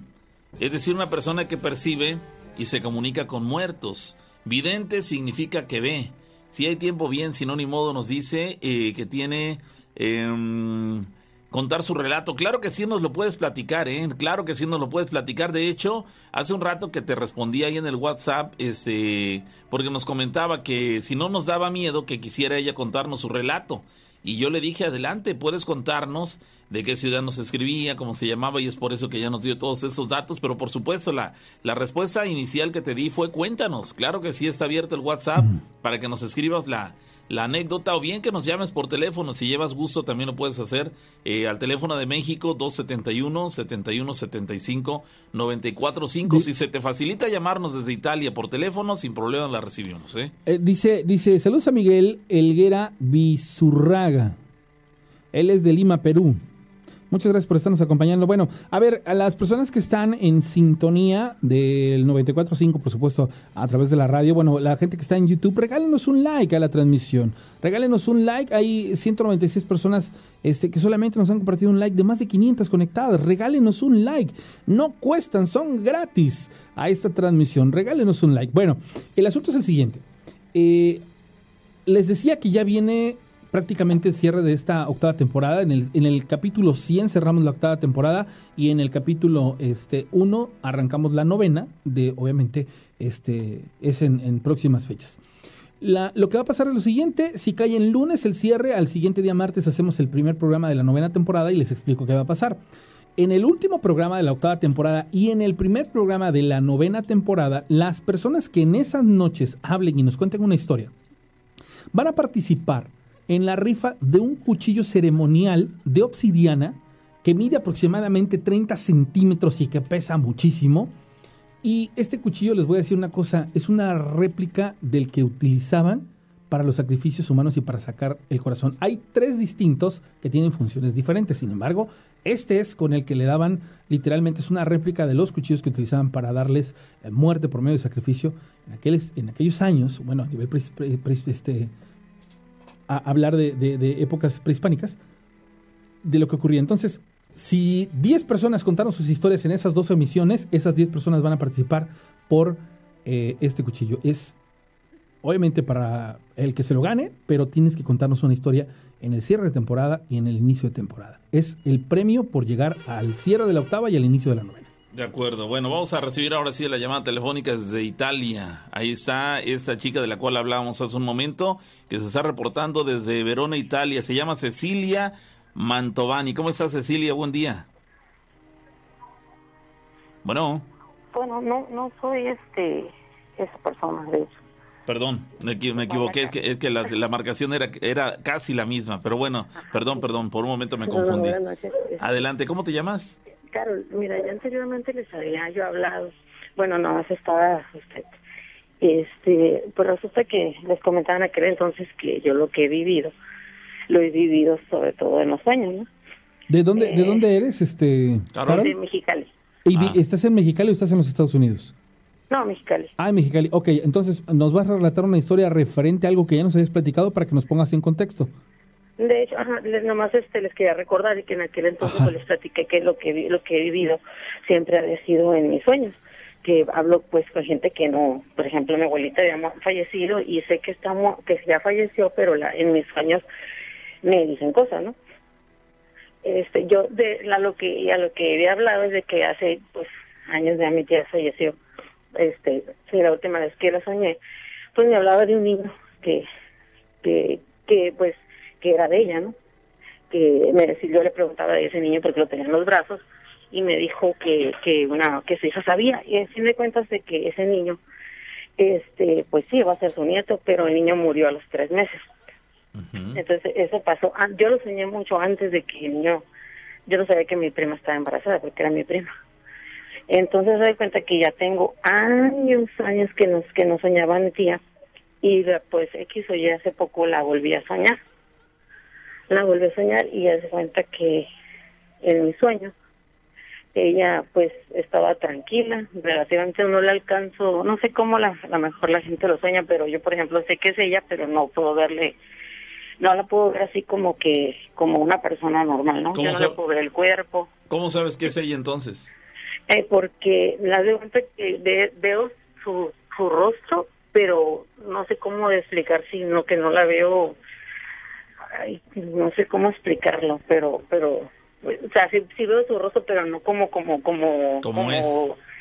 Ajá, sí, Como es verdaderamente, pero tú tienes la sensación de que es ella, aunque su rostro Ajá. es distinto. Sí, ajá. O sea, no, no, no es distinto, o sea, sí lo veo, pero como no, no sé cómo no sé cómo decirlo si como entre espejismo, no espejismo, pero sé que es ella. Ok. ujú. No, no es como real, pues sí me entienden, no sé como como humano. Entonces, te digo, en este sueño, pues curiosamente lo soñé, la soñé y me empezó a me dijo que había, que había arreglado su casa, que fuéramos a su casa, pues le digo, en mi sueño sí pasa, pues voy con su casa, y, pero yo sé en mi sueño que ella está muerta. Entonces, yo la soñé esa ocasión tranquila, este, me estaba enseñando su casa, su casa era, era naranja, pero naranja, naranja, o sea, muy naranja, y había muchos cuartos, o sea, hizo su casa este de dos pisos muy grande. Entonces yo dije ay lo que no hizo en vida lo está haciendo de muerta no porque ella siempre quiso arreglar su casa y ya no alcanzó murió.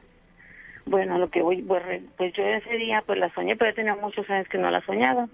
Mi mi hermana me habla y este me dice ya estamos platicando y le cuento yo mi sueño a mi hermano. Le digo fíjate que después de tantos años vuelvo a soñar a mi tía le dije y que quién sabe qué querría le dije pero la vi tranquila le dije quién sabe qué, qué me quería decir le dije y le cuento lo, lo que les conté ahorita.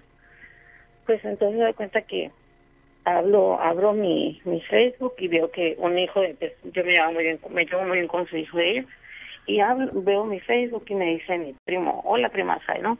Ya, así quedó. Le dije, pero le conté a mi hermana, pues le dije, fíjate, qué curioso, le dije, soñó mi tía y al rato mi primo me, me manda saludos, ¿no? Pues al rato me habla mi hermana y me dice, oye, Carmen, me dice, ¿qué crees? Y ella me dice, que mi primo había tenido un accidente. Le dijo de ella. Y me dijo que le, que le han disparado. Y yo me dijo, ¿te acuerdas que me acabas de decir? Me dijo que había soñado a mi tía, que quién sabe qué te quería decir. Y yo me quedé así como que, sí, ya me había pasado lo del niño que es hermano de ella.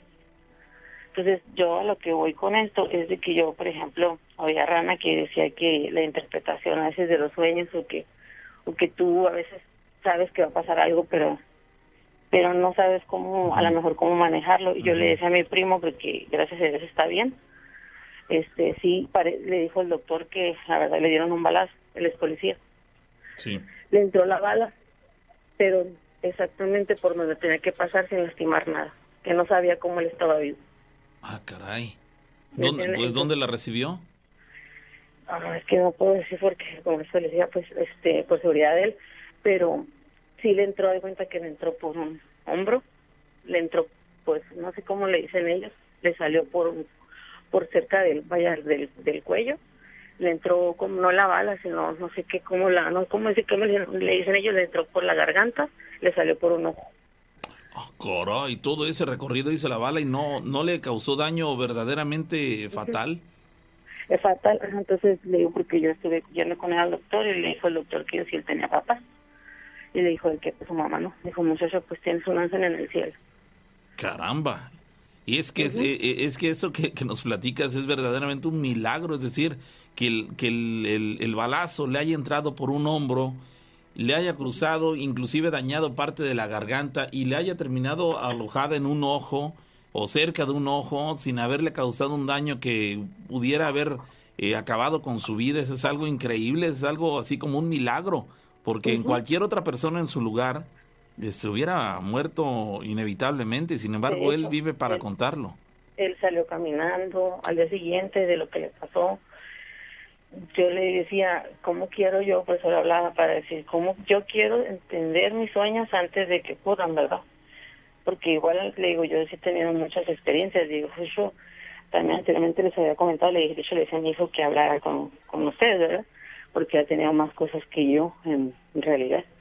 Este, pero yo sí quiero entenderlas porque, le, como le comentaba, o sea, nomás porque, digo, ahorita no mira muy bien de un ojo, porque lo que le quedó pues dañado. Mm, pero entró por donde, le dijo doctor, por donde tenía que pasar, sin dañarle su garganta, sin dañarle, y yo que vi las fotos, o sea, sí, fue muy impresionante lo que le pasó. Caramba. Entonces, Es que, sí, es que digo, fueron, es que básicamente fueron que tres o cuatro, ¿cuántos agujeros eh, le causó en el cuerpo? Por donde ingresó fue uno, por donde le salió a la garganta, ahí estaba el otro, por donde ingresó a la garganta fue el tercero y prácticamente por el ojo fue el cuarto. No, es de cuenta que, es que no sé cómo le llaman ellos, me entró la bala, para cuenta, por, como por atrás del brazo, Ajá, sí, por el homóplato, ajá. Ajá, le, le, le, le- a- a- des- o sea, entre el hombro y el, y el, ¿cómo se llama? Y el cuello, Ajá. le sale, no sé cómo le dicen, es como, yo le puedo decir como rebaba ya, ¿no? Le entra por la garganta, le, le desvía poquito el tabique de la nariz y le sale por el otro, o sea, cuando es por el lado derecho, por el izquierdo le sale. Caramba. entonces sí es, le, o sea, le dijo, no es un, no es suerte, es un milagro, Es un milagro. es un milagro. Pero los milagros, pero los milagros existen, ¿eh? Y en ese caso, ahorita con lo que me estás mencionando respecto a una a una bala, pues falta recordar el caso del futbolista, el exfutbolista del América, Salvador Cabañas, que recibió ese balazo en la cabeza y él sigue portando esa bala en la cabeza. Cualquier otra persona con un balazo en la cabeza inevitablemente hubiera fallecido. Sin embargo, él sobrevivió. Los médicos en aquella ocasión evaluaron que era más inteligente el haber deja, el dejar la bala ahí alojada en, en el cerebro y no tratar de retirar que por el lugar donde se encontraba era más riesgosa una operación que, que que dejarla, ahí. dejarla ahí porque no había dañado eh, puntos Este, esenciales medulares, o sí, medulares. claro. Sí, claro. En el, el caso de, de que nos estás platicando, algo similar, ¿eh? Justamente atravesó su cuerpo, pero fue dañando eh, partes que no eran vitales, que no eran necesariamente fundamentales para poder ese, sobrevivir. Y aunque dices que él en la actualidad tiene cierta dificultad en la visión de ese ojo, este, pues aún así eh, todavía muy- ve y, y digo, es mucha la ganancia que tiene por el hecho de estar vivo, considerando lo, lo que le pasó, ¿no? Sí, exacto. No, te digo, de hecho, este, yo le comentaba porque me dice mi mamá, como somos muy allegados, yo, mi primo, me dice, no vas a ir a verlo, no, mal, le dije, porque pues obviamente le dijeron que ibas a ir a mi tía. Digo, mi tía estaba tranquila, eso me deja a mí tranquila, le dije, ella no estaba alterada, yo sé que va a estar bien. Entonces yo quise interpretar mis sueños, que su casa era naranja, dije, pues a lo mejor era la sangre naranja, porque era muy naranja, y los cuartos eran hospitales, no sé, era el sí. hospital, no lo sé. Dije, pero sí fue antes, pues entonces todo eso me pasa antes. Digo, ay, pues qué bien sería yo poder, a lo mejor, no sé, Anticiparte, alguna forma de uno interpretar. Sí, claro, anticiparte a lo que va a suceder, pero sabiendo hacerlo, ¿no? Exacto, ajá, exacto, exacto. Porque pues como le decía, este, ya anteriormente yo había soñado a ella y me decía que ese niño era de ella, y yo pues qué niño. Y, y cuando veo a mi prima, hermana de mi primo este que pasó, este, me dice, estoy embarazada y va a ser niño. Pues yo, yo de alegría, ¿no? Ah, va a ser niño. Y se muere a los tres meses y yo, no puede ser. Caramba. Sí. ¿Eso, ¿eso qué, tiempo, qué tiempo tiene que te sucedió? Lo de mi primo hace como exactamente un mes y algo. Ok. Ujú, Ajá. Hace un mes y algo lo de esto, pero pues sí, como le digo, o sea, de- como decía Rana, sé que él, este, pues sabe cómo ha, aprendido, ¿no? A, A controlar, ajá. a interpretar y a, a darle un sentido al don.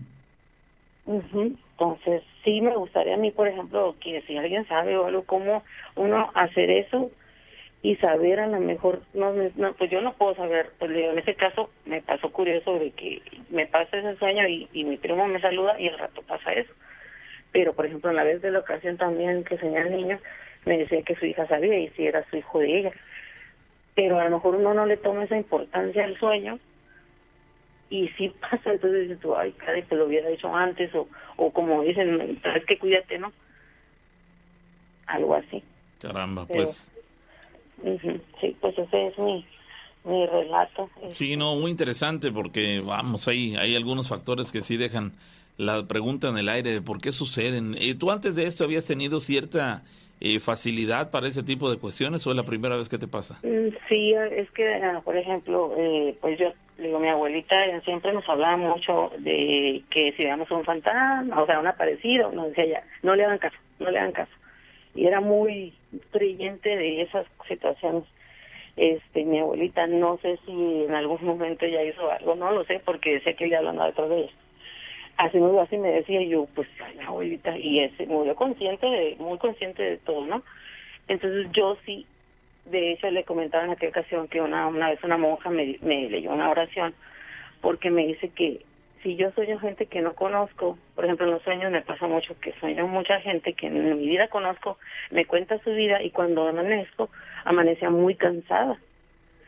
Y de hecho si lloro, pues amanecía con los ojos hinchados, llenos así como cuando, cuando pues que, que lloras, pues así como de puntitos rojos, y pues así como como como que no descansaste pues al final de cuentas mente no descansaste. Entonces sí me he pasado muy seguido pero en mi vida he visto a esa gente. Como que me contaban su historia no sé si para que yo les ayudara pero pues me dice tú no les puedes ayudar me decía la mujer tú no les puedes ayudar porque me los conoces pues sí realmente no los conozco. Dijo y eso te desgasta Pues sí, es muy, Ajá. muy extraño todo, muy extraño, pero bueno. Ajá, sí, pero pues le digo así, así pasa. Y también me pasó lo que les contaba la persona, eh, que cada, creo que acaba de pasar, el señor de negro, el de grandote ese, como el parálisis del sueño, pero fue muy, ese fue muy frustrante para mí porque yo dormida me decía como que si no me levantaba algo le iba a pasar a mis hijos. Y yo me acuerdo que contaban con ustedes que no debes de levantarte porque dicen que si te levantas algo pasa, no sé qué. Desde que yo ese día no, dije, nomás me empecé a rezar, dije, no me voy a levantar, mis hijos van a estar bien, mis hijos van a estar bien. Y no me levanté, pero mi corazón estaba que se salía del miedo, pues del miedo que Sí, tenía, por porque supuesto. esa persona como que telepáticamente me decía que algo les iba a pasar y no me levantaba. Caramba, pues sí, es un, eh, angustiante y no saber qué hacer al momento, ¿no? Ajá, claro, pero todo es base a sueños. Claro. Bueno, Ahí está. pues muchas gracias, amiga. Que tengas feliz noche. Sí, igualmente. Que estés muy bien. Siempre, es importante cuando tenemos eh, dudas, cuando tenemos de alguna u otra manera una intriga por la circunstancia que sea, tratar de buscar la orientación con la finalidad de salir de, de- de esa, pues llamémoslo así, de ese bache en el que tenemos esa, ese desconocimiento. Porque saben algo, y, y lo voy a seguir reiterando, todos nacemos con un don, pero hay que saberlo descubrir y luego dominar. Cierto, todos, cierto. ¿eh? Todos. Oigan, a ver si puede la señora que nos habló la semana pasada de Songolica, que nos contó la historia de que a raíz de un sueño ella puede ayudar a la gente. ¿Tú recuerdas quién fue?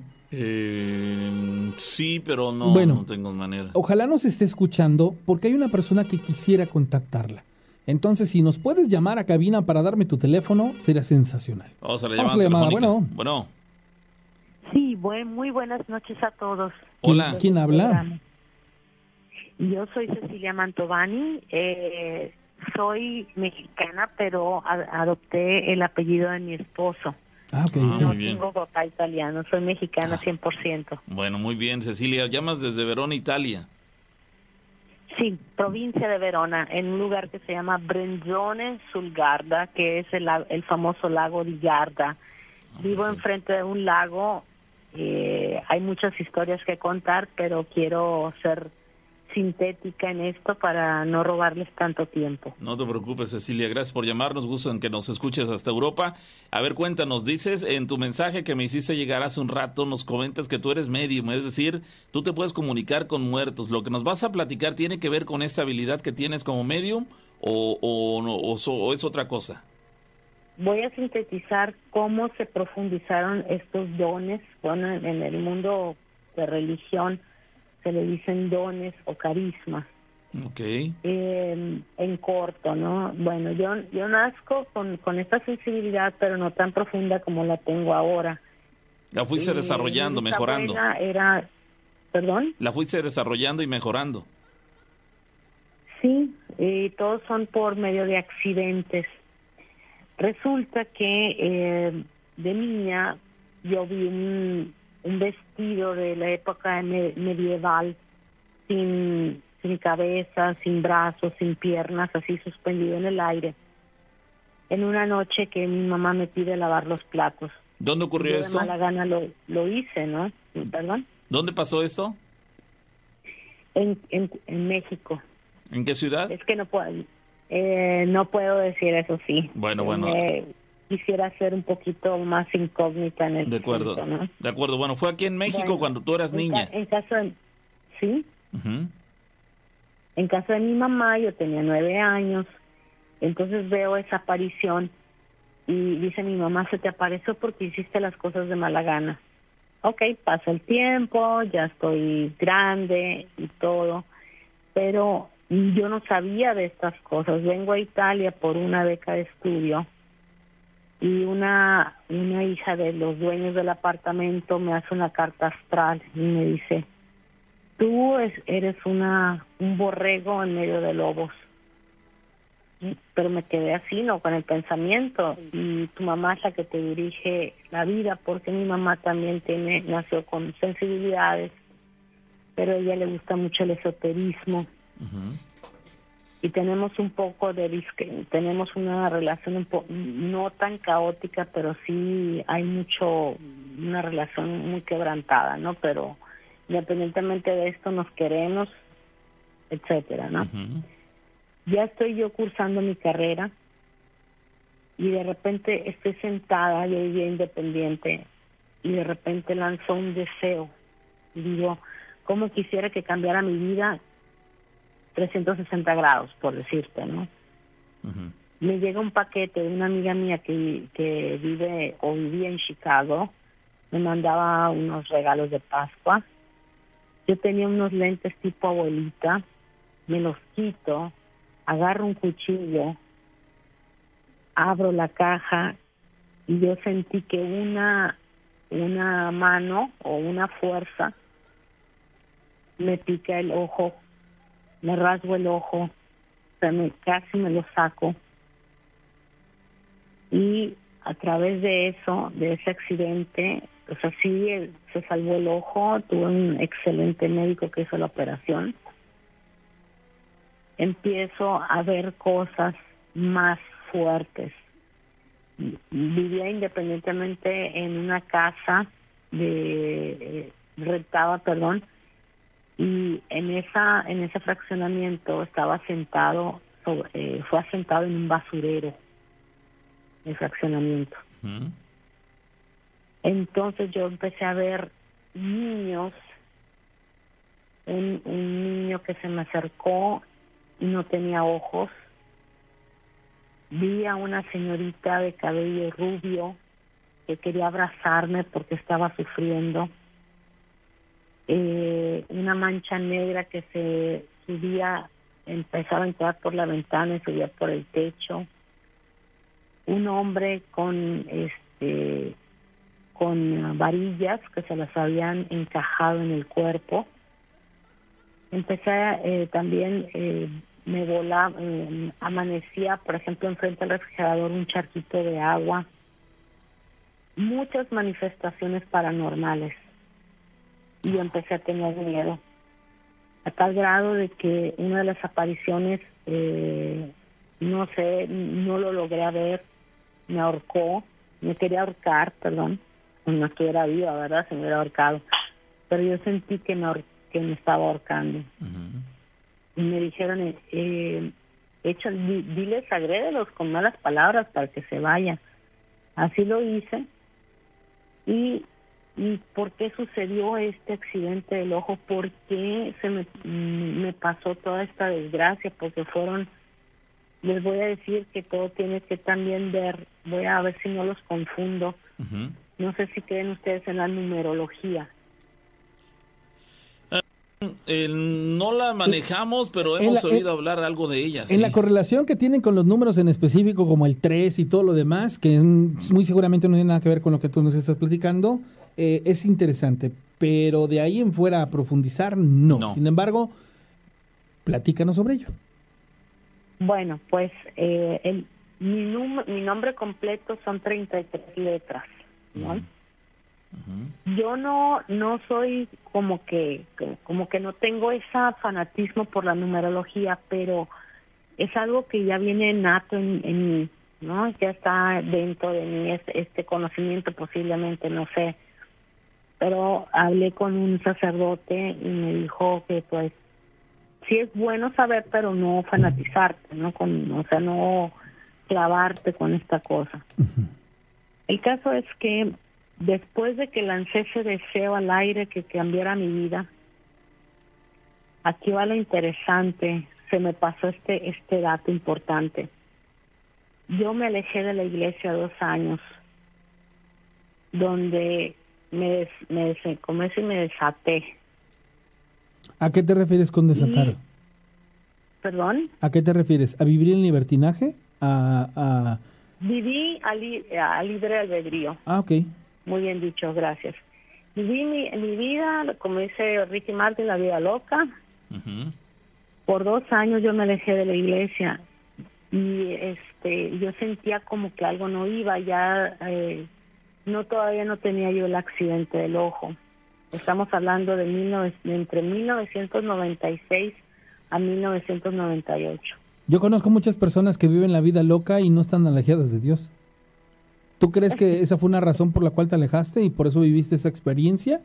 ¿O tiene alguna relevancia No en particular? Sinceramente, yo, yo eh, será porque cuando te alejas, cuando tu fami- te sientes muy eh, agredido por tu familia o algo tú que te dicen, porque yo soy una persona obesa. Hoy tú no vas a encontrar a nadie con ese cuerpo, imagínate. y, y eso también tiene que ver la relación con tu familia, con, con la mamá, etcétera, etcétera. No te digo, no voy a profundizar mucho, bueno, pero en fin, la vida loca. Sí, Yo tenía un amigo sacerdote muy padre, o sea, muy buena onda, y dije, pues voy a ir a buscarlo a Guadalajara y para ir a platicar con él porque me están pasando cosas muy extrañas.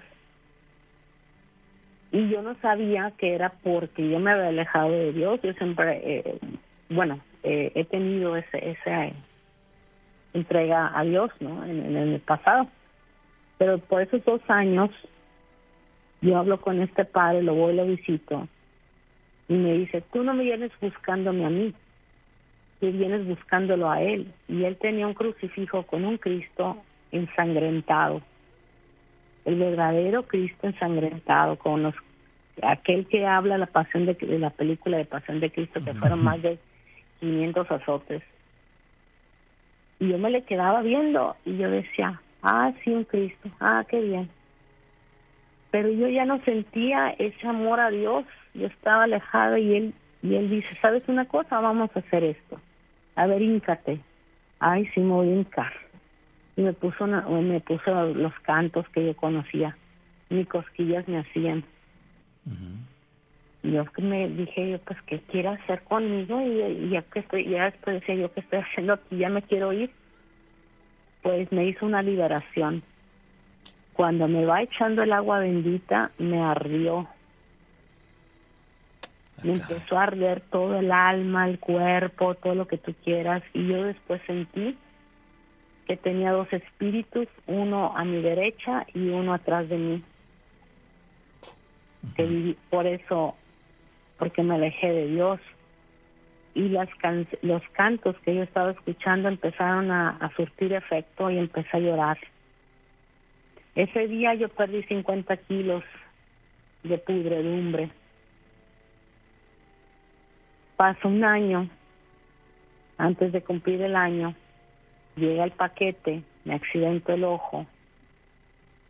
Ah, pero, pero, eh, ¿cómo sucedió? Porque entran dos muchachos vestidos de negro a la catedral. Ese día yo no comulgué porque no estaba en gracia. Entraron velozmente a recibir la Sagrada Comunión vestidos de negro, dije yo, estos, estos están raros, dije yo cuando, cuando entraron. Reciben la Santa Eucaristía y a tres bancas de mí, aquí va el primer número tres, a tres bancas de mí escupe la Sagrada Eucaristía. Y yo le dije a mi tía, porque tenía una tía muy querida que íbamos siempre a misa, le dije, oiga, ese escupitajo no era cualquier escupitajo. Ay, cállate, por favor, vamos siguiendo la misa.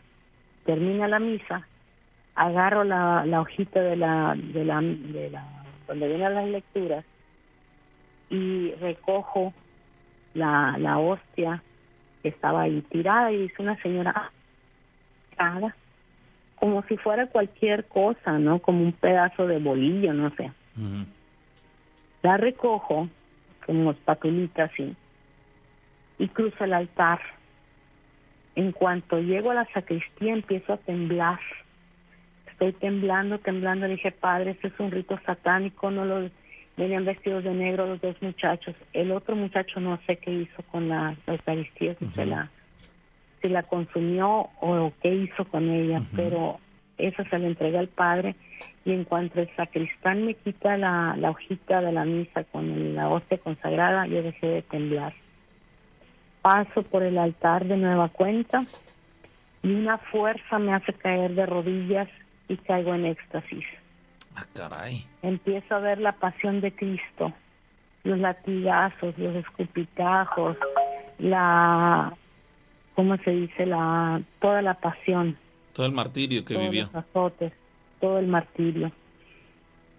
Bueno, ya pasa el episodio del accidente, me- eh, acaba de estrenar yo el Seguro Social y primero caigo, voy con un, un reconocido oftalmólogo de la ciudad y dice, ¿tienes este Seguro Social? Sí.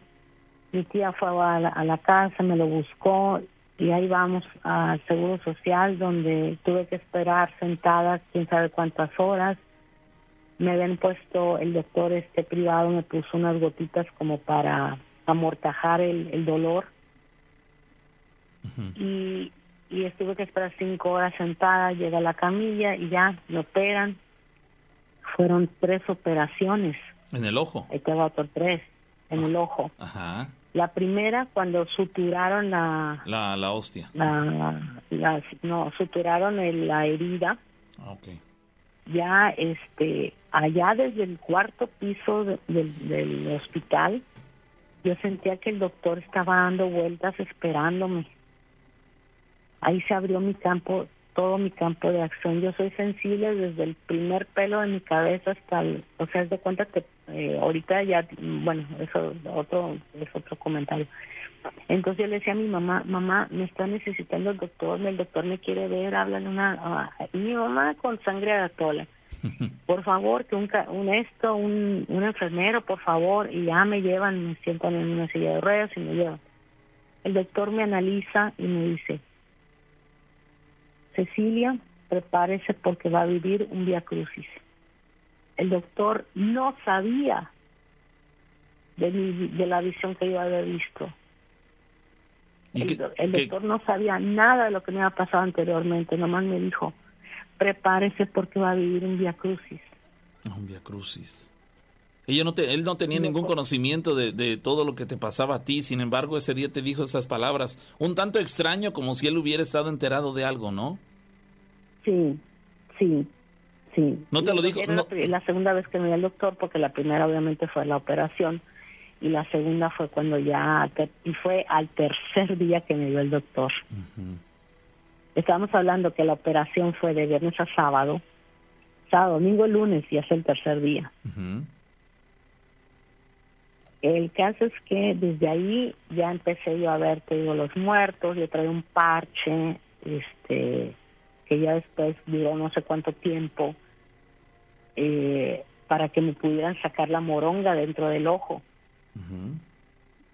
Entonces yo voy y veo otro, otro oftalmólogo, este, cirujano, porque a petición de mi tía, y que no necesitas una segunda opinión y que no sé qué. Fui, el doctor que yo fui es este catoliquísimo a morir, un- este, de, de la obra del, se llama Opus Dei, Y me decía, sí, yo te lo saco, es que necesitas sacarte la moronga de adentro para que tú comiences a ver.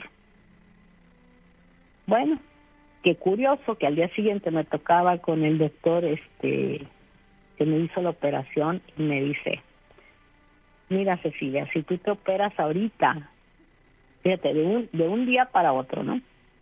Si tú te operas ahorita, te voy a tener que sacar el ojo y te voy a tener que poner uno de, de vidrio. Ah, caray, eso va a doler más, me dijo. Y me quedé, bueno, pues ya no me operé, esperé el tiempo y el Seguro Social, siendo un, un- no tenía a la mano un oftalmólogo cerca, o sea, ni en Hermosillo, porque a veces te mandaban a Hermosillo a hacer las operaciones o a México, buscó un doctor local, un cirujano. ¿Y cuál fue? El que yo había ido a consultarme privadamente. Mm, ¿Me explico? sí. Entonces ya fue eso, fue una operación local, o sea, te inyectan en el ojo directamente. ¿Y cuánto porcentaje veo? 30%. 30% ves, la has perdido el 70%. 70%, pero no ves que hay otro 3 ahí. Ah, exacto, sí, claro. Ya, ya son varias coincidencias con el número 3. ¿Todo, Pero- ¿Todo esto tú ya lo ibas observando o te das cuenta de esas coincidencias pasado el tiempo? Sí, fue- fueron cosas que yo fui analizando con el tiempo. Tardé mucho en recordar eh, cómo, cómo hacía las cosas en mi trabajo. Eh, me dijo una psicóloga que, pues, por amistad de otra persona, no, yo no fui a consulta, no, no creo en los psicólogos. Yo no creo en los psicólogos. Creo más en la, en la filosofía de Dios. Pero bueno, me dijo ella, tuviste una amnesia retrógrada, tienes una amnesia retrógrada. Ten paciencia y con el amor de tus compañeros y todo vas a recuperar todo lo que lo que has todo eso que perdiste en la memoria, porque también eso te afecta en el cerebro. Un ojo es tan vital, o sea, los, la vista es tan vital. Y, y así, o sea, eh, ya con el tiempo pasaron ocho años para que yo recuperara, pero mientras esos ocho años yo tuve que pagar tantos errores, fueron muchas, muchas eh, lágrimas, siete años de lágrimas por haber perdido la amistad con Dios. Y hay mucho que platicar, pero hasta aquí la dejamos. En un otro momento, si gustan ustedes, les platico la segunda parte que está muy interesante. Y me encanta que sean tan preparados, tienen muy buen léxico, porque hay gente que, que no sabe usar, no saben hablar. No, también tú eh, también lo destacamos, le, le- te estaba escuchando y sí, también tienes muy buen léxico para, considerando que tienes muchos años viviendo este, en un ambiente totalmente italiano, el que hables también el español se Sí, nota. ¿tú, tú sí el- el- entiendes por completo el italiano? Bueno, yo hablo inglés, Ah, aparte de italiano. Hablo inglés y también, eh, ahorita le estaba echando ganas al alemán, pero pues no me va a dar Alzheimer. Este, Te qui- te qui- lo te que- quiero- eh, lo que sí es, no, conozco Italia gracias a que comí muchos frijoles, tortillas y ahorraba pues para viajar. Entonces, eh, ¿por qué estoy aquí? Porque ya vivo aquí, ya tengo cuatro años eh, fijamente en Italia, porque mi esposo, eh, en cuanto nos conocimos por internet, Mira, él me dio, la primera vez que me dio por camarita, él tiene, él también tiene carismas, él, él ve las cosas que van a suceder, o sea, tiene como, es muy futurista. ok. En- entonces, en cuanto me dio, me dijo, tú te tienes que casar conmigo, mujer de corazón de oro. Oye, ¿ves cómo maneja la palabra carisma y doña, Lu- doña María Luisa maneja la palabra eh, gracia? Divin- Gracia. ¿Ya viste? Ujú. Sí, sí, sí, es, es muy, eh, muy interesante lo que nos cuentas. Mira, nos quedan seis minutos de programa. ¿No te parece que, te, que te daría tiempo en esos seis minutos de rematar la segunda parte para que no nos dejes con, con, ese, con, con la duda o requieres más tiempo? No, te hablo en otra pa- en otra ocasión Bueno. si gustas. Ok, no, no, Eh, sin pues, problema. Si hay tiempo. Sí, por supuesto. ¿Cuándo es el próximo programa? perdón? Miércoles, este Miércoles. miércoles. El, Entonces sería jueves para mí. Entonces el Ajá. jueves en la mañana yo les hablo porque ustedes empiezan a las 7 de la mañana hora de Italia. Ajá. Y puedo ir a dormir, estoy muy a gusto, muy fresca. Ah, mira, estás Entonces yo amaneciendo. les hablaría. Estás Claro, comenzando claro. tu día. Claro que sí. Sí, en ese caso para ti son casi las 9 de la mañana en este momento. Sí, van a ser, faltan 5 para las Sí. 9. Acá No, son o sea, ya va a Eh, empezar nomás su día y digo, nosotros eh, vamos a dormir. Quiero rematar con esto. Sí. Eh, ¿Por qué me casé eh, yo? En, ¿Por qué estoy en Italia viviendo? ¿Por qué me casé? Así porque entre, entre, es otra historia también muy intensa.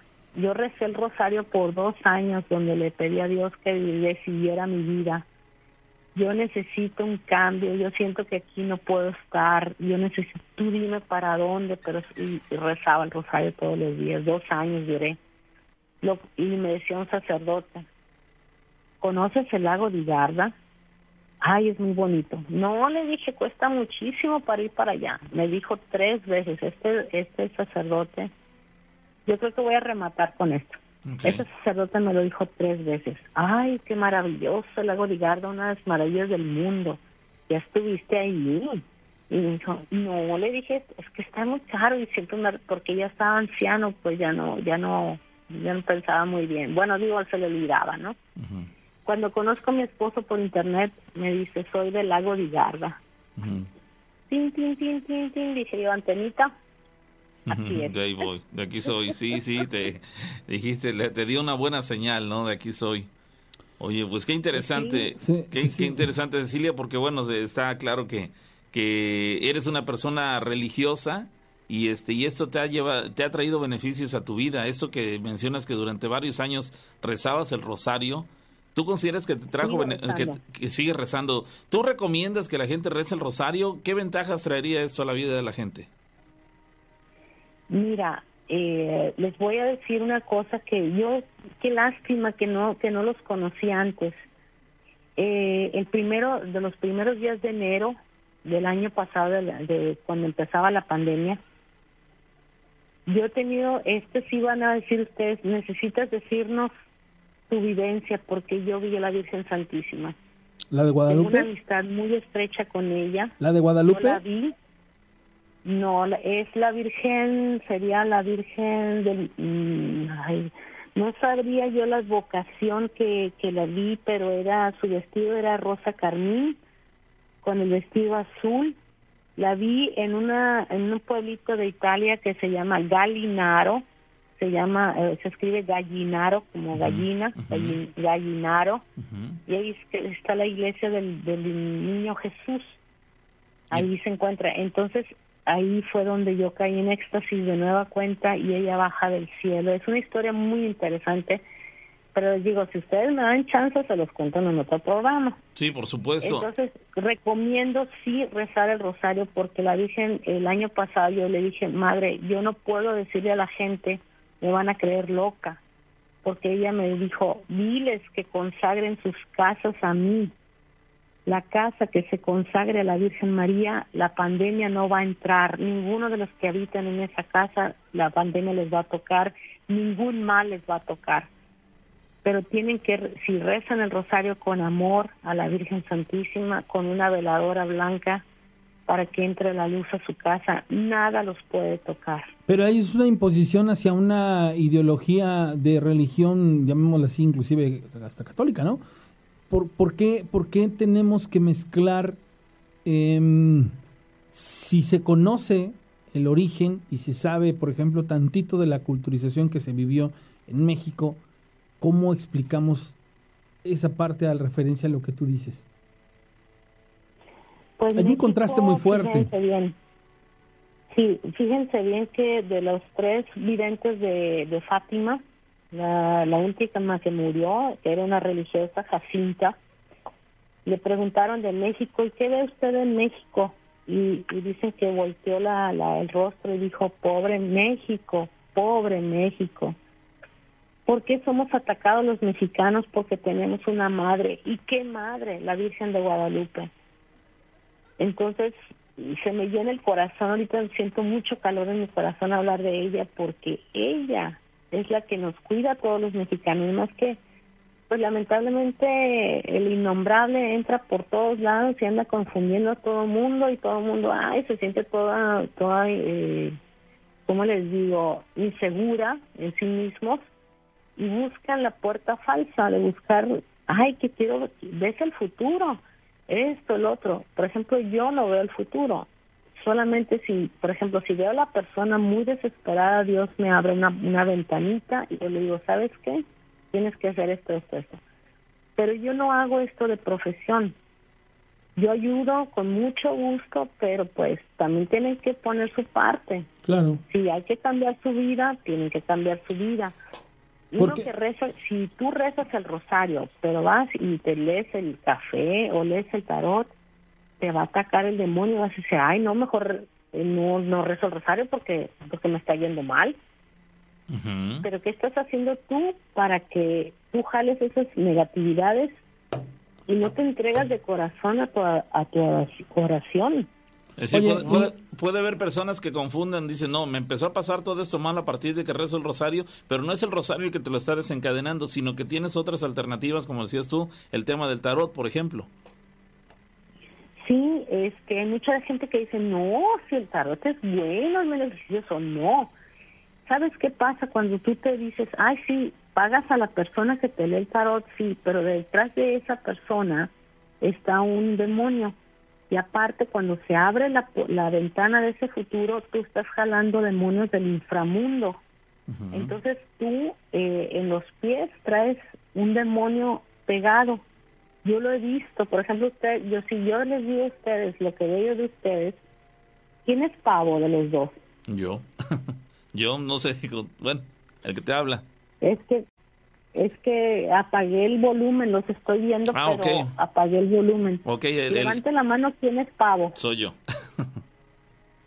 Ah, es que yo creo que no. no De la camisa no, morada, bueno, de el la camisa morada. El de camisa morada, ok. Yo te veo una persona muy fuerte, con mucha luz. Y, y Rana es el, el de la camisa azul. Rana. Sí, sí, ah, sí, el bueno, de la camisa sí, azul, sí. verde.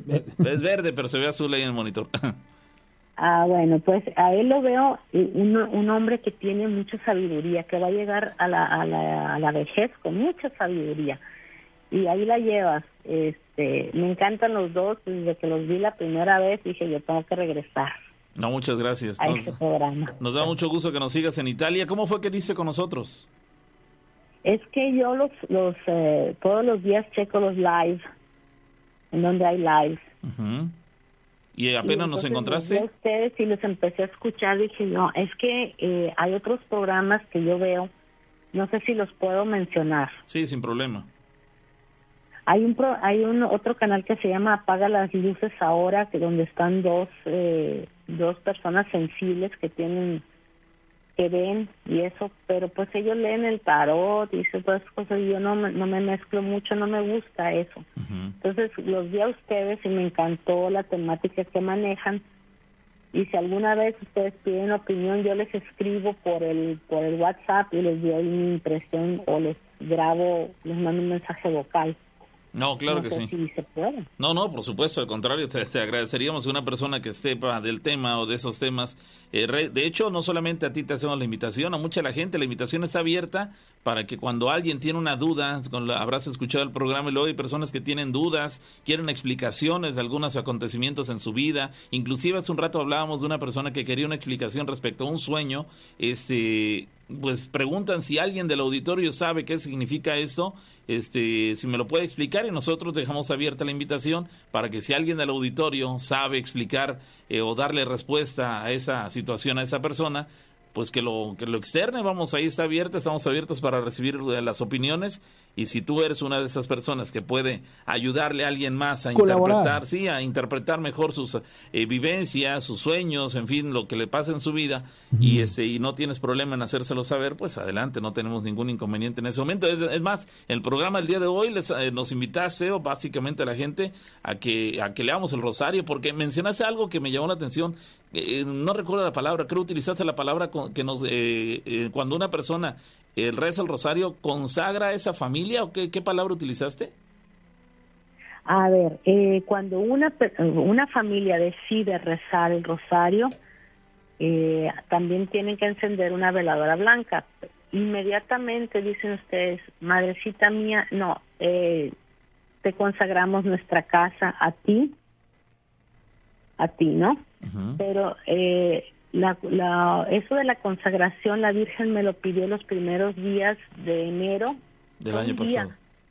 un día de, de, de, de- del inicio de enero, eh, ¿cómo decirte? Me dijo, yo escuché su voz que me dijo que consagren su- sus casas a mí, diles. Ujú.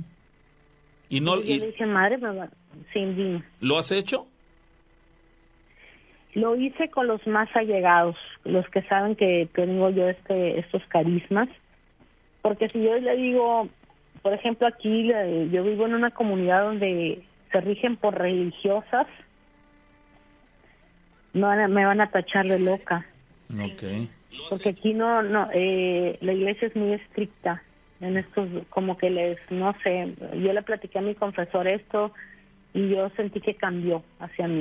Ah, caray. Es que eso, eh, independientemente que un sacerdote este, crea o no crea, como que se mantienen en- al margen. En México somos más abiertos a estas cosas. Pero tienen una lógica Pero bien sí, grande. este, porque tienen una lógica muy grande. Te voy a hacer una pregunta y respóndeme basado en lo que hemos platicado. Define al hombre. Escucha bien. Define al hombre. ¿El hombre debe de creer en Dios o simplemente debe ser un hombre de fe? Eh, Dios nos da libre albedrío. Tú decides si estar con Él o no estar con Él. Si nos basamos en eso, ¿por qué de alguna u otra manera le das mucho peso a la parte del rosario? Si hay libre albedrío y si el decir que somos hombres de fe nos permite tener un panorama bien abierto y por el simple hecho de tener fe en algo, nos da trascendencia. ¿Por qué involucramos entonces a una eh, doctrina, a una iglesia, a una... eh, ¿Cómo religión. llamar? Religión. ¿Por qué? Porque hay que... ¿Por qué? O sea, es- este es mi, mi detalle bien grande de lo que, por ejemplo, tú ahorita has platicado. ¿Cómo mezclo Bueno, eh, esta parte del ser una persona de fe con encaminar? Es que, mira, ¿sabes algo? Yo hace, hace mucho tenía yo esa, esa, esa situación. Yo decía, no, es que todos tenemos que creer en Dios. No. Todos tenemos que ser personas de fe. Ya cada quien decide en qué creer. Por todo lo que manejaste, todo lo que tú dijiste. Por eso quisiera yo que tú me lo dijeras desde tu perspectiva. Porque hay que vincularlo. Porque hay que involucrarnos técnicamente en ese aspecto. Hay una frase, no sé si lo conozcan ustedes, que dijo Voltaire, que era un filósofo muy importante francés. Si Dios no existiera, lo tuviéramos que inventar. Entonces, eh, Dios mismo en la Biblia dice que es elección. Si tú decides estar con Él, bien. Y si no, deci- si decides, o sea, si decides estar bien y si no, pues no. Él no te va a obligar a hacer las cosas, sino que tú decidas de- de- del fondo. Pero ahorita en estos tiempos tenemos que tener una fe en algo, Y me queda claro. más que Dios. Y, y tú, por ejemplo, es la vitamina que nos hace falta, la vitamina D. Ok, y- y si es Dios, ¿por qué entonces hablamos de la otra parte? Del Rosario y de la Virgen. Porque la Santísima Virgen fue esa pequeña criatura que Dios eligió para él nacer y hacerse presente entre nosotros. Bueno, pero el que nació fue Jesús. Pero Jesús es Dios. Tanto el Padre, el Hijo y el Espíritu Santo son tres dioses en uno solo. Ok, la ventaja del programa es que usted puede tomar a libre albedrío, dijera usted, este, puede opinar a, a- a- a- a su persona, hacia usted, acerca de todo esto porque es muy apasionante, pero a la vez también es muy delicado.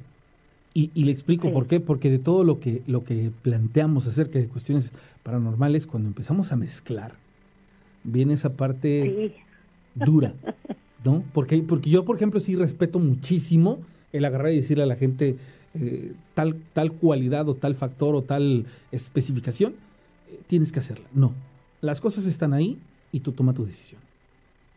Muy interesante, muy interesante, señores. Sí, muy, muy interesante, ese, Cecilia. Este, Sí. ¿Por qué la Virgen? Ahora voy a responder esto de la Virgen. Es yo- rezaba yo desde niña el, el rosario, desde niña. Y eso fue elección personal. Porque todos tenemos una madre biológica, ¿no? Entonces, también tenemos una madre celestial. Siempre cuando, por ejemplo, voy a poner, los voy a poner en este con- contexto terrenal.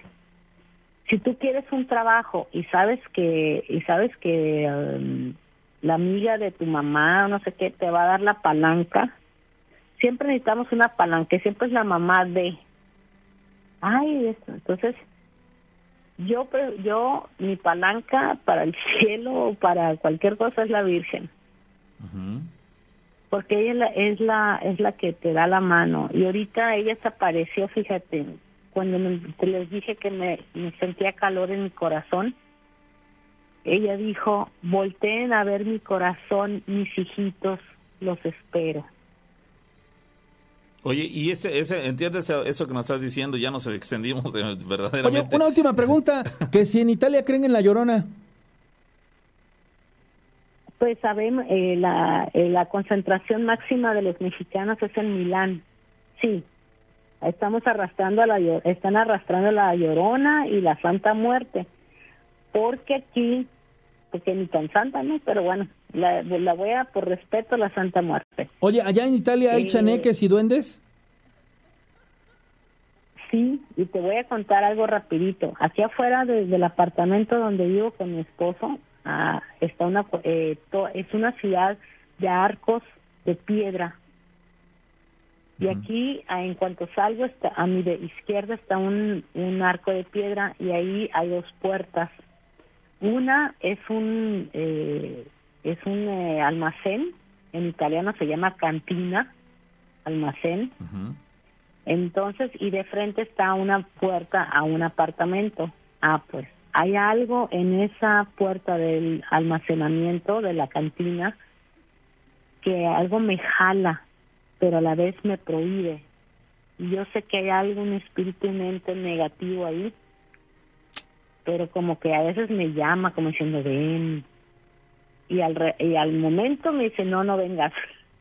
Pero ¿Cómo que? Aquí hay ¿Cómo- cómo? mucha cuestión paranormal en, en, en donde vivo, no más que la gente Es- Esto ocurre, en, esto ocurre en toda Europa, porque aquí al, al principio del programa ha habido ocasiones en las que mencionamos que eso de lo paranormal, la bruja, los chaneques, los duendes, este, eh, sombras, fantasmas, cosas de ese tipo, son muy comunes de, de escuchar aquí en Latinoamérica y quizá un poco en Estados Unidos, pero no tenemos la certeza si en otras partes del mundo también se presenta, como en el caso de Europa. También es igual de común que acá en México, en México, en Latinoamérica, o no es tan común, o a lo mejor sí, pero nosotros por la distancia no estamos muy enterados. Ocurre con la misma frecuencia que, que la gente en la carretera vea sombras, que vea un, este, un fantasma, que, que escucharon el llanto de la llorona, que vieron pasar un chaneque o un duende.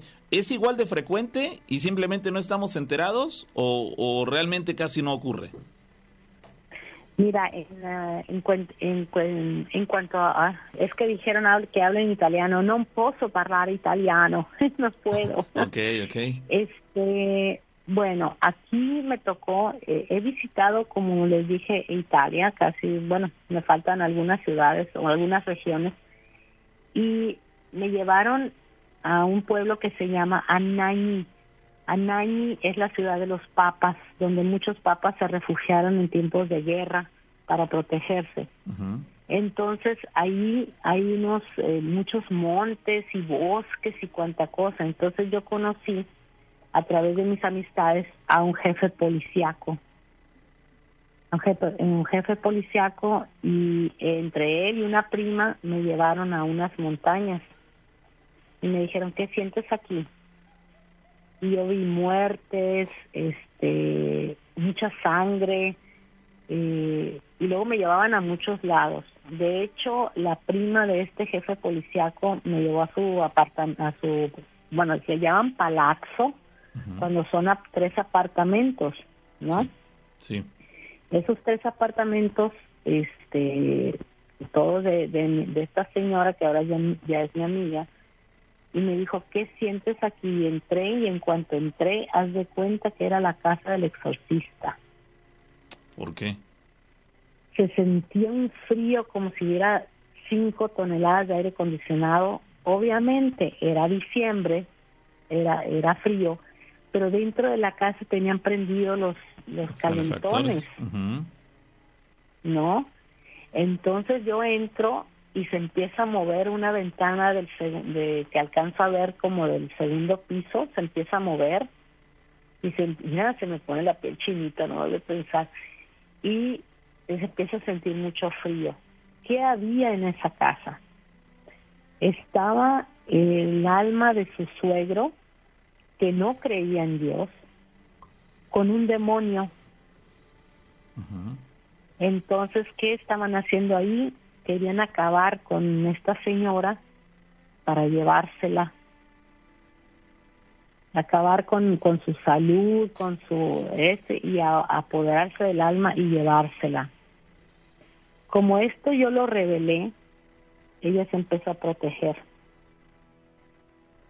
Porque también era una persona muy religiosa, pero dejó también la iglesia, etcétera, etcétera. Entonces, cuando el- se manifiestan esas dos almas, no sé cómo, cómo, cómo sucedió, pero me avienta, me avienta el espíritu y beso el, el, el casi, bueno, como se dice en México, ¿no? Beso el, el suelo. Traía yo una pulserita de cuarzos blan de rosas, de cuarzo rosa, se volvieron blancos, ¿Cambiaron de color? cambiaron de color.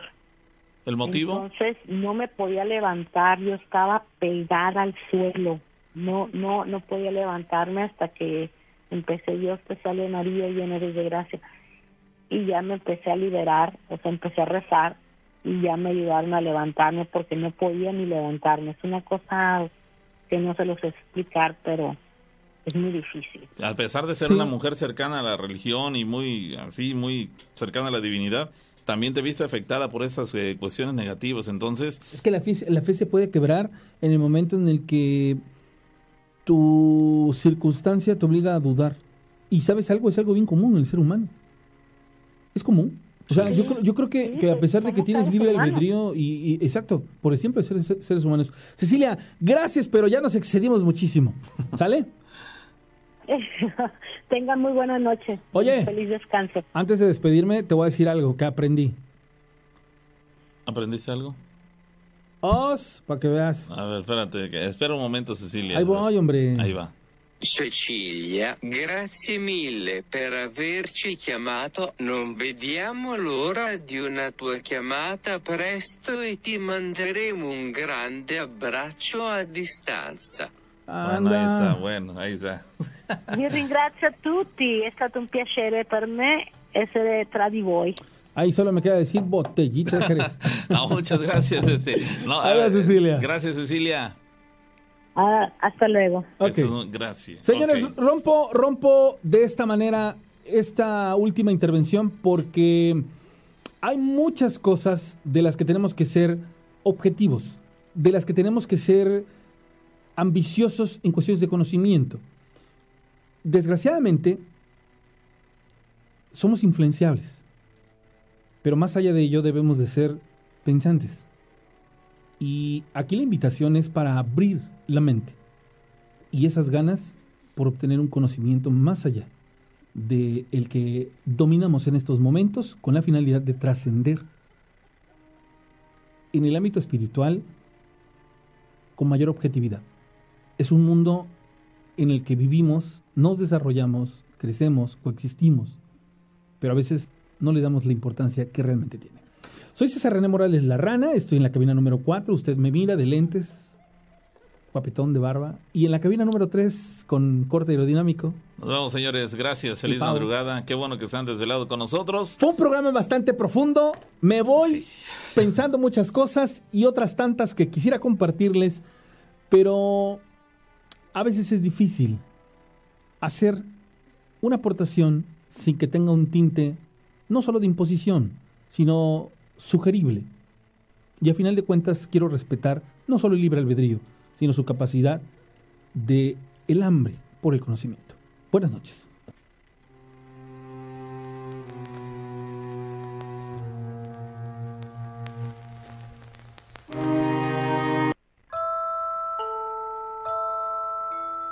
Historias de miedo. Octava temporada.